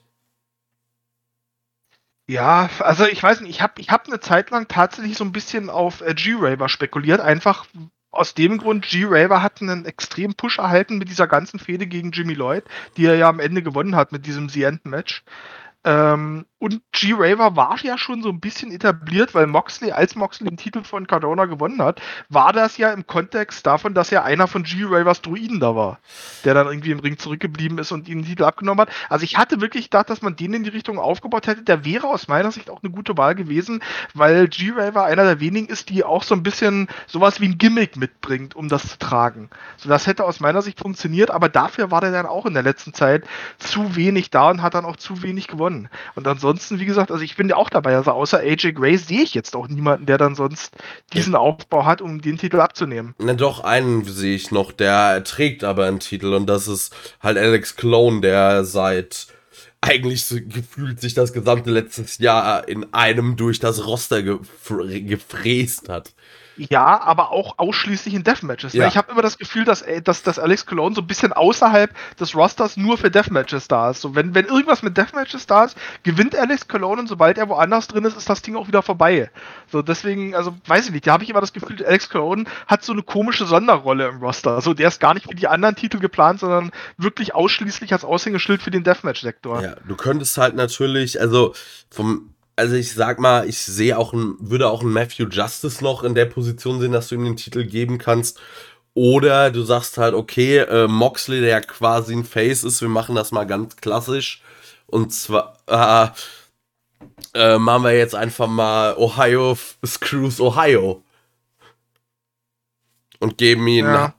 und geben ihn Atticus. Das wäre natürlich Das wäre wäre cool. das wäre die Rakete auf dem Rücken und ich muss halt sagen, also entweder AJ, also ich finde, es muss halt einer der Jüngeren sein. Also klar freue ich mich immer, wenn Gage, äh, wenn der King den Titel hält, aber eigentlich finde ich den Sieg gegen Moxley. Braucht braucht er nicht, braucht man nicht. Den bra Gage braucht keinen Aufbau. Gage kann, die nächsten, Gage, Gage kann die nächsten zehn Matches alle verlieren und wenn die danach den Titel gibt, dann sagen trotzdem alle geil, nehme ich. So ist kein Problem. Also ja, brauchst nicht. Also wie gesagt, du musst Moxley jetzt bin ich auch der Meinung nutzen, um jemanden von dem von aus der Reihe dahinter, sag ich mal, dann wirklich die Rakete auf den Rücken zu schnallen und sagen zu können, okay, du bist jetzt unser Guy für die Zukunft. Und da sehe ich eigentlich auch nur nur AJ Gray und Atticus Koga aktuell. Ja, das sind. Also G. Raver würde ich es auch zutrauen, aber der ist generell zu wenig da, finde ich, und zu vielen anderen Companies unterwegs. Und irgendwie so. Also ich weiß nicht, der, so oft ist er ja gar nicht bei Game Changer in letzter Zeit. Nee, genau. Das, ich finde es schade. Ich finde das auch ein bisschen komisch, Mhm. aber ich glaube, der hat da auch Bock, relativ in vielen verschiedenen Ligen Ja. anzutreten und so. Und irgendwie, Deswegen- also. Gut, oder man zieht so ein bisschen und äh, man bringt Effi in Stellung. Aber ich kann mir halt, ich, da glaube ich, äh, ich kann mir nicht vorstellen, dass das Tony Khan irgendwie äh, zulässt. Ähm, ich bin ganz ehrlich, an der Stelle würde ich nämlich mal einhaken. Ich glaube einfach auch, dass es eine, eine Zeitfrage ist. Also für mich ist die Frage, wie lange hast du jetzt noch Zeit, jemanden in Stellung zu bringen? Weil Moxley hatte jetzt vor kurzem erst sein Comeback bei AW und gerade bei seinem Comeback-Promo wurden große Dinge angedeutet, ob jetzt in eine sehr, sehr, ob man jetzt in eine Richtung Titelmatches in der Zukunft mit Moxley gehen möchte, weiß ich nicht. Aber ähm, dementsprechend denke ich mir halt, je höher die oder je größer die Rolle von Moxley bei AEW ist, desto eher kann ich mir vorstellen, dass Tony Khan ein Veto einle einlegen würde. Und dementsprechend glaube ich auch, dass man nicht mehr wahnsinnig viel Zeit hat, wenn man jetzt frei wählen möchte, wer der, äh, derjenige ist, der ihm den Titel abnehmen soll. Ähm, das Ganze dann wirklich äh, ja, so zu machen, wie man es möchte. Ne? Wenn man jetzt noch ein halbes Jahr wartet damit, was weiß ich, dann kann ich mir vorstellen, dass Moxley schon wieder so in Stellung gebracht ist, dass Tony Khan ein großes Problem damit hätte, wenn er beispielsweise gegen, ja, weiß ich nicht, gegen Effie oder sogar gegen ein nicht besonders etabliertes Talent im Moment noch äh, den Titel verlieren sollte. Nee, aber ich könnte mir zum Beispiel, also gerade, also zum Beispiel AJ Gray, da könnte ich, da könnte man ja auch sowas, äh, zum Beispiel, könnte ich mir vorstellen, also das ist natürlich ja auch eine Möglichkeit, dass halt irgendein Gegner von Moxley quasi sagt, ja komm, dann setz doch mal hier deinen Gamechanger-Titel halt bei AEW aufs Spiel und äh, dann wird der halt in einem normalen Match äh, wechselt der. So wie es halt die bei den Labors Outside Talents gab. Aber man wird halt auch Moxley irgendwie bei Dynamite nicht gegen einen Typen verlieren lassen, den kaum einer kennt, außer halt gegen Gage, vielleicht. Ich meine, mit, mit, diesem, äh, mit diesem Brass Ring hat man sich ja eigentlich schon eine, für den Plan zumindest eine gute Grundlage geschaffen. Ne? Also einfach mal als Beispiel, Moxley wird jetzt noch weiter aufgebaut bei AEW, auch für größere Sachen in Stellung gebracht. Ähm, hat dann irgendein sehr hartes Match gegen einen sehr etablierten Gegner bei AEW, äh, gewinnt das vielleicht knapp, ist aber total fertig oder verliert das Match auch und äh, ist total fertig im Ring und äh, dann kommt AJ Gray raus und löst das Ganze ein mit einem Game Changer Ref. Wäre eine Möglichkeit. Ja, Aber ich glaube nicht, dass das gemacht wird. Es ist alles, das ist sehr hart in die Fantasy-Booking-Richtung, wie man es irgendwie auf die Reihe kriegen könnte. Aber ähm, ich glaube wirklich, ist es eine Zeitfrage. Also wenn, wenn man damit jetzt so lange wartet, bis Moxley da in großer Stellung gebracht ist, dann äh, glaube ich, dass man da wieder viel mit Politik sich auseinandersetzen muss. ja, ich hätte mir generell einfach, also man, klar wollte man dieses Dream Match äh, Gage gegen Mox, das hat man auch bekommen, aber es war, glaube ich, von Anfang an keine gute Idee, da den Titel mit reinzuwerfen. Das, das glaube ich in der Tat auch. Das war. Also ich glaube, es war für die Außendarstellung was oder für die Außenwahrnehmung war es, glaube ich, ein gutes Ding, äh, Mox den Titel zu geben, weil es einfach eine gewisse Aufmerksamkeit auch gelenkt hat auf, auf Game Changer. Aber so für das eigene Booking und, und äh, hast du dir, glaube ich, schon auch so ein bisschen ja, Klötzer ans Bein gebunden wäre jetzt schon ein bisschen hart formuliert, aber ich glaube, da hast du dich schon noch ein bisschen eingeschränkt und optimal war das alles definitiv nicht. Ja. Aber gut, also ich gehe, ich gehe eigentlich davon aus, dass der Titel spätestens am äh, WrestleMania-Wochenende, wenn die wieder ihr Collective machen und dann Joy Janella Spring Break ist ja immer so ihre größte Show, ähm, immer im Rahmen vom Collective. Ich glaube, da wird der Titel wechseln und ähm, wahrscheinlich wird es dann, wird's dann wirklich AJ Gray werden, der dann seinen, seinen Brass Ring nutzt. Ja. Gut.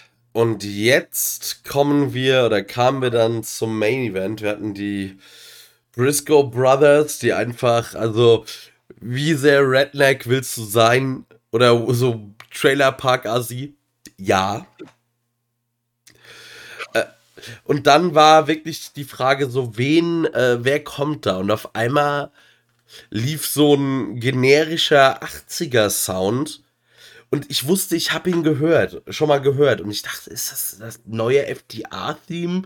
Was ich mir irgendwie halt nie behalten konnte. Aber falsch gedacht, das war äh, tatsächlich mehr oder weniger das Theme von H2O Wrestling und Matt Tremont kam raus. Nicht, nicht, äh, nicht, nicht H2O, das ist das langjährige Theme einfach von Matt Tremont gewesen. Äh, Separate Race von ähm, äh, Journey. War das? Ist doch Journey, müsste es sein. Ja, auf jeden Fall weiß ich nur, dass irgendeine Show von H2O Wrestling, die ich gesehen habe, genau mit diesem Theme aber auch gestartet hatten. Das war so auf, so auf Oldschool Wrestling gemacht. Ah, okay, nee, aber das ist, wie gesagt, aber das ist auch wirklich schon das langjährige Theme von Matt Tremont. Der hatte nur eine kurze Zeit, als er, als er gerade die Fehde gegen Unita hatte, da hat er kurze Zeit mal ähm, Wildwing auch benutzt als, als Theme. Aber wie gesagt, das ist schon sein reguläres. Aber in dem Moment war es mir auch klar, es wird Gage und was soll sonst passieren? So als Partner. Ja, und dann war auch so, okay, das muss doch jetzt Gage heißen. Und dann sieht man, äh, oh, wie heißt der Manager? Dewey Donovan. Ja, Dewey Donovan, der finde ich auch einfach eine sehr coole Gestik und Mimik hat, wie er da steht und dann hört man die Glocke. For Warm the Bell Tolls und also ich bin mal kurz auf der heimischen Couch ausgeflippt äh, und der Hammer ist sein Ballroom mit mir. Und ganz ehrlich, danach war es mir auch scheißegal. Ja, das, das, Match hätte so auch eine, das Match hätte in einer halben Minute vorbei sein können. Ich wäre zufrieden gewesen. Ich habe kein Match mehr gebraucht. Damit war, der, war die ganze Show für mich gerettet, weil das war wirklich, das war der ja. Make-or-Break-Moment dieser Show. Kommt Gage, alles gut, ohne Gage, Katastrophe. Seien wir so, also so war es äh, aus meiner Fanboy-Brille. Und dann äh, sehen wir Nick Gage, ein, äh, ja, also ich sag mal, ein Nick Gage, der, der ein schönes Weihnachtsfest hatte, glaube ich. Da ist die Masse von Moxley geblieben. genau das. Aber, also, ich habe, glaube ich, Nick Gage noch nie so happy gesehen. Also, der hat wirklich gestrahlt. Als er, ja, er hat gelächelt und das siehst du nicht so oft von Gage. Nee, also das der war Character Break. Also der hat ja eigentlich, also das gibt's ja, also richtig Gimmick hat er ja nicht, aber dass er wirklich, er lächelt und strahlt und war einfach super happy. Und ja. Äh, das Match war dann nach fünf Minuten vorbei, weil ja die Show leider Gottes äh, ja keine Zeit mehr hatte, weil äh, die Show lief auch bei nationalen Kabelbetreibern oder in den USA und da hat man eben feste Zeitslots. Bei Fight TV kannst du gefühlt senden, bis du schwarz wirst oder bis du umfällst. Das geht dort halt leider nicht. Leider. Weil ich finde, man hat es noch, ich finde sogar, man hat es noch relativ gut gerettet, ähm, dadurch, dass man halt das Ende auch so ein bisschen als Screw-Finish ähm, inszeniert hat. Irgendwie, also Jay Briscoe springt ja dann noch auf und beschwert sich direkt irgendwie, dass es kein, dass es kein Free-Count war und sowas. Also das hat man noch, da hat man, finde ich, sogar noch das Beste draus gemacht irgendwie. Aber ja, wie gesagt, sind wir auch mal ehrlich, es ist auch scheißegal gewesen. So, man hat Gage bekommen, Gage hat einen Titel gewonnen. Den Rest, der Rest hat doch eh keinen mehr interessiert. Das ist ein bisschen schade, weil dadurch das restliche Roster halt nicht so gut aussieht, wenn jetzt die Briscoes, die vorher irgendwie die paar Tag-Teams, die Gamechanger hat, alle sang- und klanglos besiegt hat, wenn die jetzt dann irgendwie nach fünf Minuten gegen die beiden, in Anführungszeichen, alten Männer ähm, verlieren. Wobei das immer so krass ist bei Matt Treeman, der ist jünger als ich, so. Der ist, der ist ich Anfang, 30. Der ist Anfang 30, aber. Ja, ja. Genau, genau, aber wrestelt halt irgendwie gefühlt. Ja, Ja, der sieht aus wie 50. seine Stirn äh, sieht aus, als wäre er mit Abdullah the Butcher verwandt. Ja, ja, wirklich. Ich meine, wrestelt halt auch gefühlt schon seit Ewigkeiten so und das halt auch im Deathmatch-Sektor. So, aber ja, wie gesagt, lässt halt das Roster nicht gut aussehen, sage ich mal, dass die beiden jetzt dann halt so schnell verlieren. Aber ich, ich bin mir relativ sicher, da wird es irgendwie auch nochmal ein Rückmatch geben, bestimmt. Und ja, hat gepasst. Wie gesagt, es- Gage hat einen Titel gewonnen am Ende. Was, besch was, was beschweren wir uns? Das war Ja. alles gut. Auf jeden Ja. Fall. Äh, Ich werde mal kurz noch den Heal spielen. Ne, lass mich ganz kurz noch eine Sache einbringen, die nämlich also eine Okay. lustige Anekdote.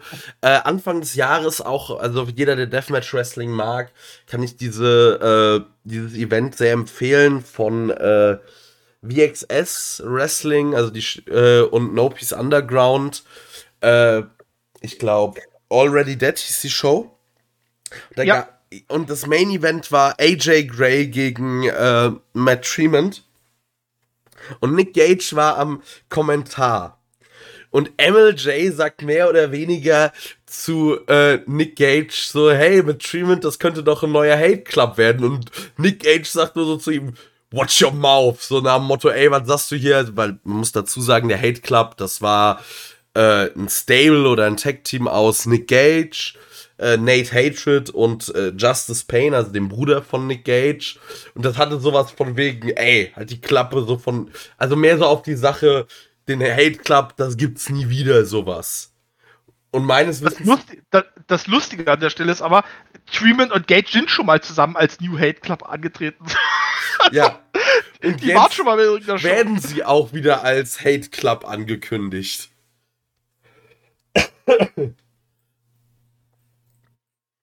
Ja, das ist halt auch schon ein bisschen her. Ich sag mal so, Gage hat auch irgendwie eine harte Wrestling-Karriere gehabt. Der, meldet, der merkt sich halt auch nicht mehr alles. Nee, das war, vielleicht war dieses Watch Your Mouth auch eher so, vielleicht war das da schon in Planung und Gage dachte sich nur, alter Emmel, verquatsch dich jetzt nicht hier am Kommentar. Das kann auch gut sein. Gut, Kevin, du Ja. wolltest den Heal spielen, äh, Ja, hört alle Also- genau zu, das könnte Kevins letzte, letzten Worte in diesem Podcast sein. Ja, was, was soll ich sagen? Ich habe schon beim letzten Game Changer Event gesagt, dass ich nicht äh, irgendwie. Also, wie soll ich auch? Ich habe keine große Bindung zu Nick Gage. Ich, äh, ich muss auch ehrlich sagen, ich verstehe den Hype nicht, aber das liegt auch daran, dass ich zu wenig gesehen habe von ihm. Aber dementsprechend war das Ganze halt für mich aus der Sicht von jemandem, der von außerhalb quasi dazukommt vieles von bestimmten Hypes, die, es, die halt existieren, nicht versteht. Für mich war es am Ende ein absoluter Clusterfuck von einem Ende.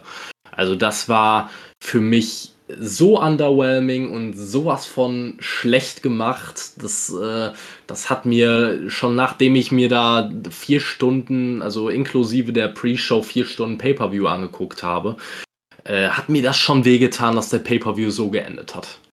Also erstmal bin ich ein großer Briscoes-Fan, dass die da innerhalb von fünf Minuten von Nick Gage und einem mir vorher noch vollkommen unbekannten, scheinbar sehr bekannten Deathmatch-Wrestler abgefrühstückt werden.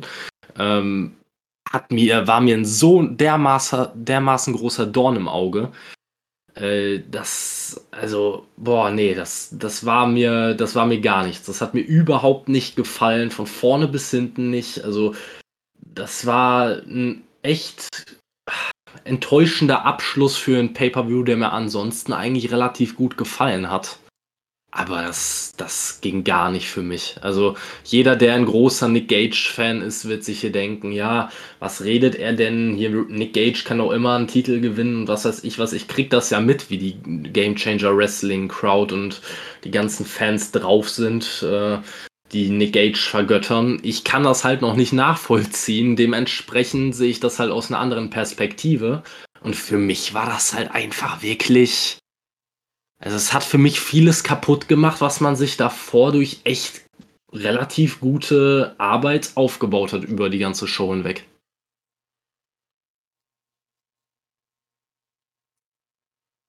Jana, würdest du Kevin bitte sagen, dass ich nicht mehr mit ihm rede? Ich rede auch nicht mehr mit ihm. Schlecht. Nein. Man muss ja, wenn man, also wenn ich jetzt mal ganz kurz versuche, objektiv zu sein, muss man ja auch dazu sagen, wenn man da nicht drin ist und das nicht, nicht so richtig mitbekommen hat, irgendwie, dann kann ich das durchaus verstehen, dass man das vielleicht, dass das etwas befremdlich wirkt, so die ganze Art, wie Gage irgendwie jetzt äh, bei Game Changer betrachtet wird ähm, und wie er auch dargestellt wird. Aber es hätte halt kein anderes Ende gehen können. Also die hätten, hättest du die Briscoes da gewinnen lassen gegen den zurückkehrenden Gage, hättest du äh, da hättest du den Hammerstein Ballroom danach nicht mehr gegeben. nee, also man, man, erinnere sich, wie äh, die Leute sich, also klar, gegen Kedona, das war nochmal was anderes, aber ein Nick Gage, den man jetzt vier Monate nicht gesehen hat, oder drei, der dann triumphal zurückkehrt, wenn du den nicht gewinnen lässt, dann äh, unschön. Ich glaube, dann, ja. dann hätten sie Brad Lauderdale bis nach irgendwo New Jersey zurückgejagt. Ja, kann ich komplett verstehen. Wie gesagt, ich versuche mich auch immer in die, äh, in die Perspektive von Leuten, die das über lange Jahre verfolgen, die Nick Gage verehren wie einen Gott. Ich versuche mich da immer rein zu versetzen und ich kann auch nachvollziehen, dass es so gewesen wäre. Für mich als jemand, der halt die Briscoes als eines der besten Tag-Teams im, im Business kennt, ist es halt echt fucking schwer. Ne? Und ich, äh, ich habe mich da halt echt schwer getan, mich damit abzufinden. Ansonsten muss man sagen, ich habe ja auch nicht mal mitbekommen, dass Nick Gage vier Monate nicht da war. Ne? Ich habe ja kaum was, ich habe ja eigentlich nichts davon gesehen. Also dementsprechend jetzt mit der Info, dass er da vor vier Monate gefehlt hat, kann man noch mal mehr verstehen, dass es so gemacht wurde, wie es gemacht wurde. Ich hätte mir vielleicht, weiß ich nicht, einen einen Tag-Team-Partner gewünscht, der für mich mehr hermacht. Also ich kann mit Matt Tremont gar nichts anfangen. Überhaupt nichts. Also wenn man ja, fair ist, halt ist, muss man auch sagen, Tremont ist jemand, der ist leider Gottes dieses Klischee, okay, du bist sonst kein wirklich brauchbarer Wrestler, dann mach halt Deathmatches. Ja ja, auch ein bisschen anders. Also oh. Freeman hat halt wirklich, obwohl der erst Anfang 30 ist, der hat seinen Körper halt rund, wirklich runtergewirtschaftet in, in relativ kurzer Zeit. Also okay. der konnte früher auch noch etwas mehr. Der war damals, also der war eine Zeit lang bei der Combat Zone das, was Gage ähm, jetzt bei Game Changer ist, so ein bisschen. Also wirklich so das Ausgang, Aushängeschild und äh, Treatment ist auch einer, der halt wirklich, und das ist so ein bisschen wieder das Ding hinter den Kulissen, Treatment ist jemand, der halt einfach enorm viel Respekt und, und ähm, Achtung hat im amerikanischen Independent Wrestling, weil das halt jemand ist, der, der auch als super selbstlos gilt und, und äh, relativ früh schon mit seinen Anfang 30 gerafft hat, dass, dass, dass, dass du als, als Ikone oder als, als Legende dann halt auch ähm, einfach eine Verpflichtung gegenüber den Jüngeren hast, die und over zu bringen. Deswegen mag und schätzt den irgendwie auch jeder. Und äh, der ist ja auch zwischenzeitlich, war der ja auch schon zurückgetreten, äh, ist jetzt dann nochmal zurückgekommen und so. Es hat schon gepasst. Ich hätte jetzt halt auch sonst keinen gesehen, den, den du halt mit Gage, äh, den du halt Gage an die Seite hättest stellen können für dieses Match. Also Treatment, das passt schon ganz gut. Ja, ich kann, ich kann jedem nur empfehlen, der Tyrion verstehen möchte, sich aus der Anfangszeit von Game Changer Wrestling, der hatte in der Anfangszeit von Game Changer eine Matchreihe gegen Gage gehabt. Das waren irgendwie so zwei, drei Matches, wo die sich wirklich komplett auseinander genommen haben. Also die haben sich wirklich komplett getötet gegenseitig. Also die sollte man sich mal anschauen, diese drei Matches, und dann versteht man, glaube ich, auch diese Faszination Treeman etwas mehr. Ich glaube, der war sogar mal kurz im Gespräch für ein Match gegen Cody bei AW, weil, weil Cody irgendwie den auch wahnsinnig schätzt und sehr, sehr mag und irgendwie unbedingt gegen den Match wollte was sich damals aber durch sein Karriereende so ein bisschen zerschlagen hatte. Ja, man muss auch dazu sagen, also hier bei dem eben von mir besagten Event, dieses, äh, das Main Event war Matt Freeman gegen AJ Gray und auch da hat Matt Freeman halt äh, einen Bump von einem Gerüst, das neben dem Ring äh, stand, in den Ring genommen, der halt ungefähr mit den Scherben von bestimmt 150 Neonröhren gepflastert war aus. Also ein Bump, der schon echt, also das war, ein, das war eine verdammt große Höhe und oh, Respekt davor. Also der Typ kennt nichts. Wirklich nix. Ja, ich glaube, ich glaube, ich glaube, Kevin hätte es auch so ein bisschen äh, weniger schlimm gesehen, wenn es jetzt nicht so schnell passiert wäre. Ich meine, das war halt wirklich das Problem mit der Zeit und dass du halt auf Pay-Per-View warst und so. Das hat es halt nochmal schräger gemacht. Ich glaube, wäre das ein normales 10, 15 Minuten Match gewesen, vielleicht auch mit ein paar Hardcore-Elementen drin, dann hätte man das auch eher geschluckt, irgendwie, dass die Briscoes dann dieses Match gegen die ja doch Native Hardcore und, und, und Garbage Wrestler in Anführungszeichen verlieren. Ich hoffe trotzdem, dass wir die, dass wir die Briscoes weitersehen, weil ich finde halt trotzdem, die Briscoes passen wie Arsch auf einmal zu Game Changer. Ja. Das passt halt schon ziemlich gut. Mich hat es auch gefreut, dass die halt nicht ihr Ring of Honor-Theme oder sowas hatten, sondern dass die ihr ähm, früheres Independent-Theme auch wieder benutzt haben. Das ähm, Give Me Back My Bullets von äh, Leonard Skinner. So, das, das passt halt, das sind halt einfach zwei Rednecks, so, die passen da gut hin. Ja, auf jeden Fall.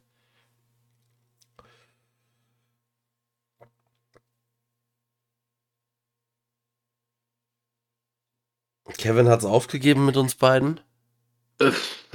Also ich kann mich halt, ich kann, ich kann da nicht mehr wirklich was zu beitragen. Also ich habe gerade eben das, was Jens gesagt hat, kann ich halt nur unterschreiben. Also ich habe ja schon meine Punkte gesagt. Für mich noch immer Matt Tremont äh, kann sein, dass es von der Vergangenheit her Sinn ergibt, dass die beiden als Tag-Team äh, die Titel gewinnen hier. Kann ich absolut nicht beurteilen. Für mich war es halt saumäßig enttäuschend, weil ich den Mann einfach nicht kannte und ich mir dachte, okay, äh, was soll ich, soll ich den jetzt abfeiern im ersten Moment? Dann kam Nick Gage raus und ich wusste alles klar, die gewinnen sowieso das Match. War für mich ein komischer, komisches Gefühl schon, weil ich halt die Briscoes wirklich, wenn ich Gesamt-Wrestling sehe und Tag-Team-Wrestling im Speziellen, dann sind die Briscoes für mich bestimmt unter den ja, ja, mindestens mal Top 10, eher Top 5 Tag-Teams überhaupt. Und dass sie gegen Nick Gage und einen Gegner, der für mich sehr abgehalftert aussah, verlieren, war für und das innerhalb von fünf Minuten. Das ist für mich noch das Allerschlimmste. Also gefühlt keine, kein Schaden genommen im gesamten Match. Und dann aufgrund der Zeit des Pay-Per-Views und weil man noch die schöne Abschiedsszene haben wollte, innerhalb von fünfeinhalb Minuten abgefrühstückt worden. Das war für mich halt ein bisschen wie Gotteslästerung ähm, in meinem Universum. Also, dass du irgendjemand im Vergleich zu den Briscoes abgehalftert aussehen nennst, ist auch mutig. Gegenüber Mark, der irgendwie schon seit 20 Jahren keine Zähne mehr hat. Der ist trotzdem fünfmal so gut in Form wie, wie äh, Matt Tremont oder. Der sieht Nick trotzdem ja, aus, als würde er in seinem Trailerpark Meth kochen. Ich mag die auch, aber abgehalftert sehen die beiden wirklich auch aus. Ja, ich finde, es ist nochmal ein Unterschied. Ich meine, klar, die leben natürlich auch das Gimmick, sie sind das Gimmick, aber ja. äh, trot, trot, trotzdem ist es ein Unterschied, ob man trotzdem noch so aussieht, als könnte man legit Kämpfe bestreiten oder als wäre man einfach nur. Ihr wisst, was ich meine, oder? Muss ich das jetzt weiter ausführen? Ey, Soll der noch, dicke. sollen wir nochmal in die, sollen wir noch mal in die Podcast-Beschreibung ein Bild von Matt Tremont reintun, damit jeder, der es nicht versteht, mich vielleicht ein bisschen besser nachvollziehen kann? Der dicke Alte in der Kneipe ist trotzdem im Zweifel der, der dich quer durch den Laden prügelt. Ich würde in einem 1 gegen 1 Kampf der Briscoes gegen, äh, egal wen von den Briscoes gegen Matt Tremont, würde ich nicht auf Matt Tremont setzen. Oh doch. In oh, einem, nee. Also in einem, reden wir jetzt, äh, reden wir jetzt von einem UFC-Fight oder sowas? Okay, nein. Aber setzt die beiden einen Briscoe und Tremont in eine Kneipe? Ich setze auf Tremont. Ja. Das ist immer. Ich setze fünf auf den Dicken. Und ich darf das sagen. Ich weiß nicht. Ich, ich, ich, zitiere an der Stelle mal einen meiner Lieblings-MMA-Fighter aller Zeiten, Chelson. Wir sind nur noch einen Schritt entfernt von den Leuten, die darüber diskutieren, ob Superman in einem Universum Batman besiegen könnte. So. Das ist dem, auf dem Diskussionslevel sind wir gerade angekommen. Ja, ich weiß nicht, also es ist halt, es ist halt ein dicker, glatzköpfiger alter Mann, beziehungsweise der gar nicht so alt ist, der sieht nur sehr alt aus irgendwie und das die Briscoes sind halt einfach noch mitten im, äh, ich weiß nicht, ob, ja doch, man kann schon sagen, die sind eigentlich auf ihrem Zenit. Also so gut ja. wie jetzt waren die, aber ich will nicht sagen noch nie, aber die sind halt auf dem Top, Top, Top of the Game. Also da kannst du nichts sagen gegen. Naja. Also von daher, ich kann, ich kann die Kritik nachvollziehen, sagen wir es mal so. Ja, Aber dann sollten wir es jetzt auch mal mit der Majestätsbeleidigung sein lassen. Ich sag an der Stelle nichts gegen Nick Gage. Ich sag was gegen fünf Minuten und den Gegner, der aussieht, als hätte man ihn gerade wirklich äh, legit aus der Kneipe gezogen, die gerade nebenan zugemacht hat. Ne? Also, das sind meine Kritikpunkte. Der Gegner, also die Briscoes, ja, die sehen auch mal ein bisschen aus, als würden sie frisch aus der Kneipe Die, kommen. die sehen aus, als ob du die gerade von irgendeiner Hühnerfarm irgendwie dahergeholt hast. Trailerpark. Ja, oder so halt. Genau. Meth-Küche. Die haben ein bisschen was von Wrong Turn, nur halt in nicht ganz so, äh, ja, mutiert. Das stimmt auch. Das trifft's auch ganz gut. Bei denen ist übrigens auch, das ist übrigens auch so ein Team, das kennt ihr aus ihrer Anfangszeit, also bei denen ist auch ein Wunder, dass die beide noch leben, weil das waren am Anfang so auch so, so noch Wrestler, die halt kompletten Scheiß auf ihre eigene Gesundheit gegeben hatten. Also gerade, die hatten in der Anfangszeit in, der, in der Independent-Szene halt auch viele Matches gegeneinander gehabt und da haben die halt auch immer, also da haben die wirklich sehr eifrig an einem frühen Grab gearbeitet. Für sich beide. Also das war wirklich schon heftig. Ja. Gut, da, ich würde mal sagen, wir müssen noch irgendwie so ein Endfazit zu der Show finden. Oh, hilft ja alles nichts, ne? Ja. Wie viele Neonröhren vergibst du, Jens? Ähm, welche Skala? 1 bis 10 oder? 1 bis 10 Neonröhren. Oder Ja, Pizzacutter, je nachdem. Also ich. Ich muss das aus zwei Ebenen sehen. Auf der einen Seite aus der wrestlerischen, und da muss man jetzt, glaube ich, auch wirklich anerkennen, wrestlerisch war diese ganze Show jetzt nicht so irre viel. Also da war viel, gut, da war am Anfang viel noch äh, Springsprung und, und Flippy-Shit dabei. Irgendwie ein wirklich gutes Wrestling-Match zwischen, zwischen Leo Rush und äh, Blake Christian. Und ansonsten, ja, wie gesagt, war das wrestlerisch eigentlich nicht viel. Sehr viel langsames Wrestling. Ähm, gleichzeitig muss ich aber auch sagen, und das, das hatte ich ja auch schon an dem Abend, ähm, wie gesagt, Jan und ich haben nebenbei geschrieben und ich hatte eigentlich am Anfang noch geschrieben, ich schaue nur die erste Stunde und dann den Rest am nächsten Tag, weil ich halt am nächsten Tag auch arbeiten musste gegen Mittag. Und ich bin aber doch dabei geblieben und habe die Show halt komplett durchgeschaut, irgendwie an dem Abend, was, was am nächsten Tag mir nicht gut bekommen ist. So. weil, wir, weil wir am nächsten Tag auch wirklich eine Tagung hatten und ich da irgendwie funktionieren musste und das war nicht so optimal. Aber ich bin einfach dran geblieben, weil die Show sich trotz dieser drei Stunden einfach durch diesen ganzen Quatsch, der da passiert ist und dieses ganze Overbooking halt einfach auch wahnsinnig kurzweilig und unterhaltsam angefühlt hat. Also ich war zu keinem Zeitpunkt, gut, vielleicht Effie gegen, gegen Jared so ausgenommen, aber ansonsten habe ich, war ich immer gut unterhalten und das muss ich dann halt auch irgendwie mit berücksichtigen. Deswegen kriegt die Show dann plus diesen viel gut Moment am Ende, dass Gage halt einfach wieder da ist, da kriegt die Show dann für mich eine solide 7.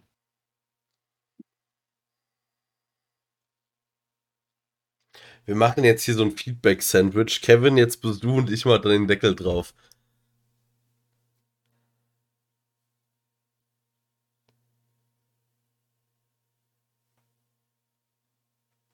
Haben wir Kevin verloren? Scheint so. Also im Call ist er noch drin.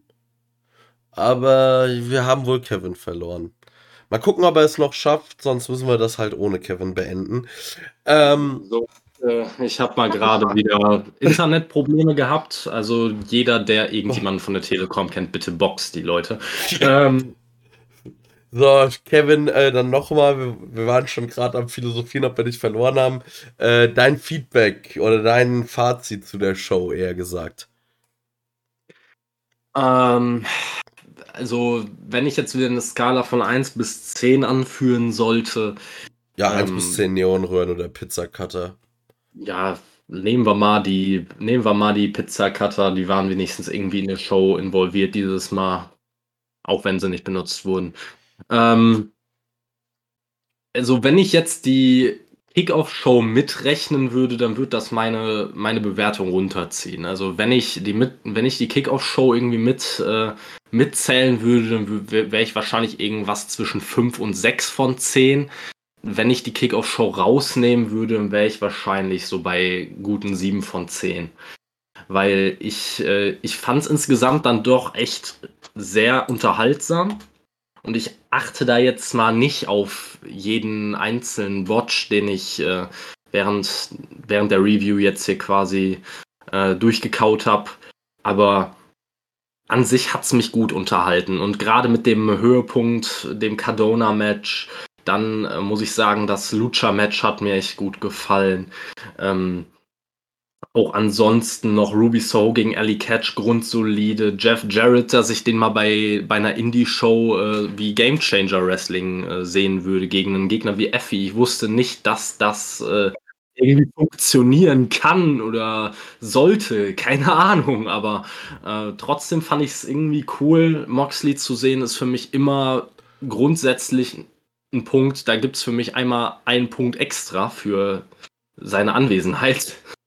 Ähm, das, die einzigen Abzüge, die es für mich gibt, sind, äh, ja, dass das Jared gegen Effie-Match ein bisschen zu lang war. Dann das Ende, was mich echt genervt hat, muss ich ehrlich sagen. Und ein bisschen für die, äh, wie soll ich sagen, für diese viel zu riskanten Spots, wo ich teilweise nicht hingucken konnte im, äh, im Ladder-Match. Aber insgesamt 7 von 10 würde ich mal geben, 7 von 10 Pizzacuttern und war dann auch am Ende doch echt unterhaltsam und gut. Ja, also es war auf jeden Fall, fand ich auch eine ziemlich gute Show. Ähm, es war nicht die typische Game Changer Show. Also, wenn Leute, für alle Leute, deren erste Game Changer Show das war und denen das so vielleicht schon zu rough, zu edgy, zu irgendwie, ja, äh, zu schlecht produziert und zu irgendwas war und äh, zu brutal, dann äh, belast es dabei, weil das wird nicht besser. Ähm, aber sonst, ja, es war. Ich gehe auch gerade so durch. Also ja, das mit Effie hat mich geärgert. Äh, das Finish war äh, im Main Event, ja, das war jetzt nicht so ideal. Mox gegen Homicide war für mich eine Enttäuschung. Aber alles in allem hat die Show mich äh, ja besser unterhalten als viele, viele andere Wrestling-Shows äh, der letzten Monate davor. Und ich gebe da jetzt einfach mal sieben Pizzacutter und ich lege noch eine halbe Neonröhre drauf.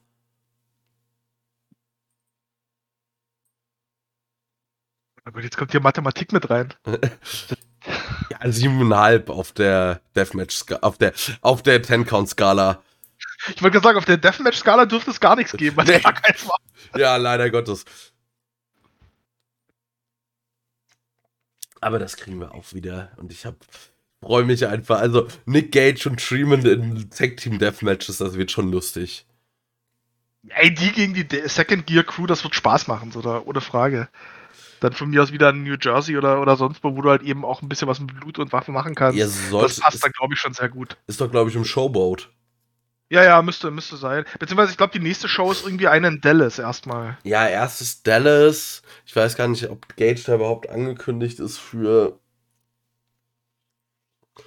Aber der wird jetzt höchstwahrscheinlich erstmal wieder alles mitnehmen, so. Äh, aber ja. In diesem Sinne, gibt's noch was zu sagen oder sollen wir hier dann jetzt äh, uns langsam verabschieden? Ich hab nix mehr. Ich auch nicht. Und Ich- wir, Auch nix. Wir sind sogar dann mal schnell, wir sind sogar eine halbe Stunde, wir haben eine halbe Stunde weniger gebraucht als die Show. Also wir sind, werden besser. Wir brauchen nicht mehr genauso lange, wie die Show läuft. Sogar anderthalb Stunden, wenn man überlegt, dass wir die Kickoff-Show ja auch noch mit behandelt haben. Ja. Ich sag nur, unsere dreieinhalb Stunden Mammut-Dinger bei den letzten äh, hier AW Pay-Per-Views. Muss man aber auch dazu sagen, da gab es halt auch wirklich immer viel zu besprechen. Also Ja. das sowohl positiv als auch negativ. Von daher, Ja, und wir sind halt äh, der äh, quasi Ben Hur der Wrestling-Podcasts. das kann man durchaus so sagen. Gut, dann, liebe Hörer, die jetzt noch da sind, äh, vielen Dank. Äh, schreibt dann, was können die Leute denn mal äh, in die Kommentare schreiben? Dann, Für die, die das noch hören, jemanden spontan Einfall. Habe ich mir jetzt keinen Kopf gemacht. Ähm, was können Sie reinschreiben? Äh, Mox, Mo, Moxley dünn oder, oder breit? Schreibt rein Hashtag dünn oder Hashtag breit. Moxley mit oder ohne Schaf?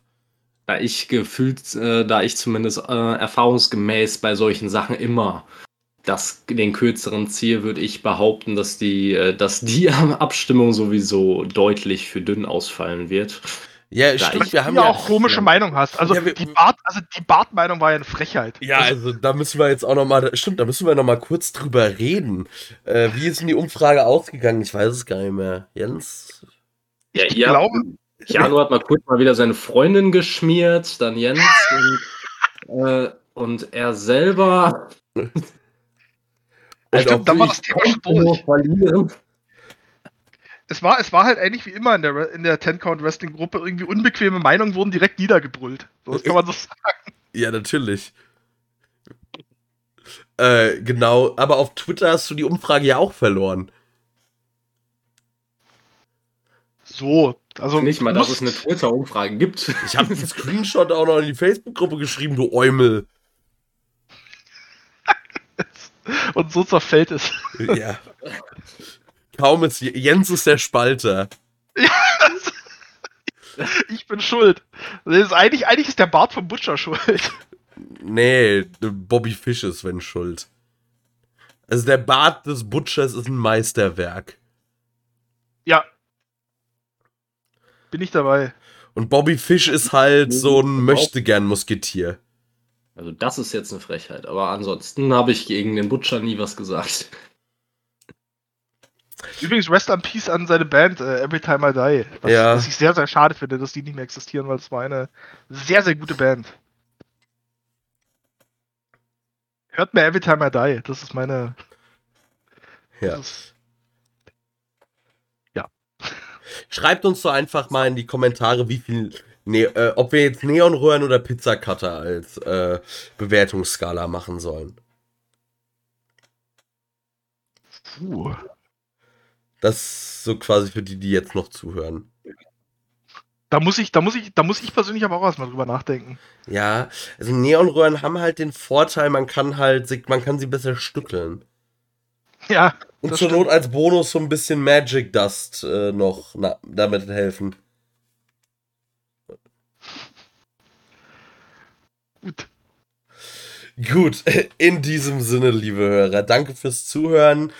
Äh, ja, wir werden mal schauen, wann wir uns demnächst wieder melden. Äh, also mal gucken, wann wir auch Kevin zur nächsten Game Changer Show zwingen. Oder was wir als nächstes machen. Wir werden uns schon irgendwas anfangen. Wir könnten eigentlich mal wieder, da ich jetzt noch on air, äh, sag mal, das Tierlist-Thema vorantreiben. Da hätte ich irgendwie nochmal Lust drauf. Gut, Schlussworte lasse ich irgendwie Kevin und Jens machen. Ich, Cool. dann, dann klemm ich mich, ich, dann, dann klemm ich mich dazwischen, weil ich habe letztes Mal bei unseren, bei der Jahresendschau, hab ich das, die Endworte übernommen, deswegen äh, überlasse ich das diesmal Kevin. Äh, ja, wie gesagt, unterm Strich kann man sagen, ist, äh, wenn man Bock hat auf Independent Wrestling mal, dann kann man sich, glaube ich, diese Show hier ähm, echt gut anschauen, weil das auch eine Show ist, die vom Produktion, von der ganzen Produktion und vom ganzen Look and Feel her dem größeren Ligen doch etwas näher ist als Game Changer normal, dadurch vielleicht auch etwas zugänglicher für, für eher Mainstream-Wrestling-Fans. Ja, ansonsten, wie Keanu schon gesagt hat, äh, ruhig mal ein paar Kommentare da lassen, wieder ein bisschen, äh, bisschen mehr Diskussion, ein bisschen mehr, äh, ja, bisschen mehr, ein bisschen mehr Interaktivität in der Gruppe. Ich glaube, da, das würde uns allen ganz gut gefallen. Und äh, ja, hört uns weiter, schaut weiter Wrestling und äh, bis zum nächsten Mal dann.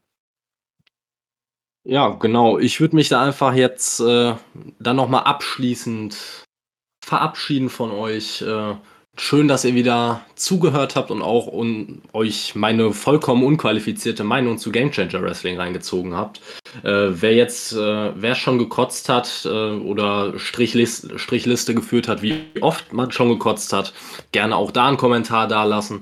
Ähm, und natürlich, wer noch Anregungen hat, also wenn ihr jetzt zum Beispiel sagt, ey, von euch kam in letzter Zeit viel zu wenig AEW-Content Oder falls ihr sagt, ey, das mit AEW, das brauche ich gar nicht mal unbedingt, macht lieber weiter mehr Game Changer. Alles immer einen Kommentar da lassen, immer uns wissen lassen, was ihr gerne hören wollt, ob ihr mal wieder eine Tierlist hören wollt oder was weiß ich. Ähm, wir gehen da komplett auf eure Wünsche ein oder zumindest soweit wir Bock haben. Ne? Weil richtig demokratisch sind wir ja auch nicht. ja, genau. Und ansonsten, ähm, ja, wurde eigentlich mir schon ungefähr alles weggenommen, inklusive meiner Ehre, weil ich werde ja inzwischen als Gunther Stunt angekündigt. Von daher, bis zum nächsten Mal. Adios. Man hört sich.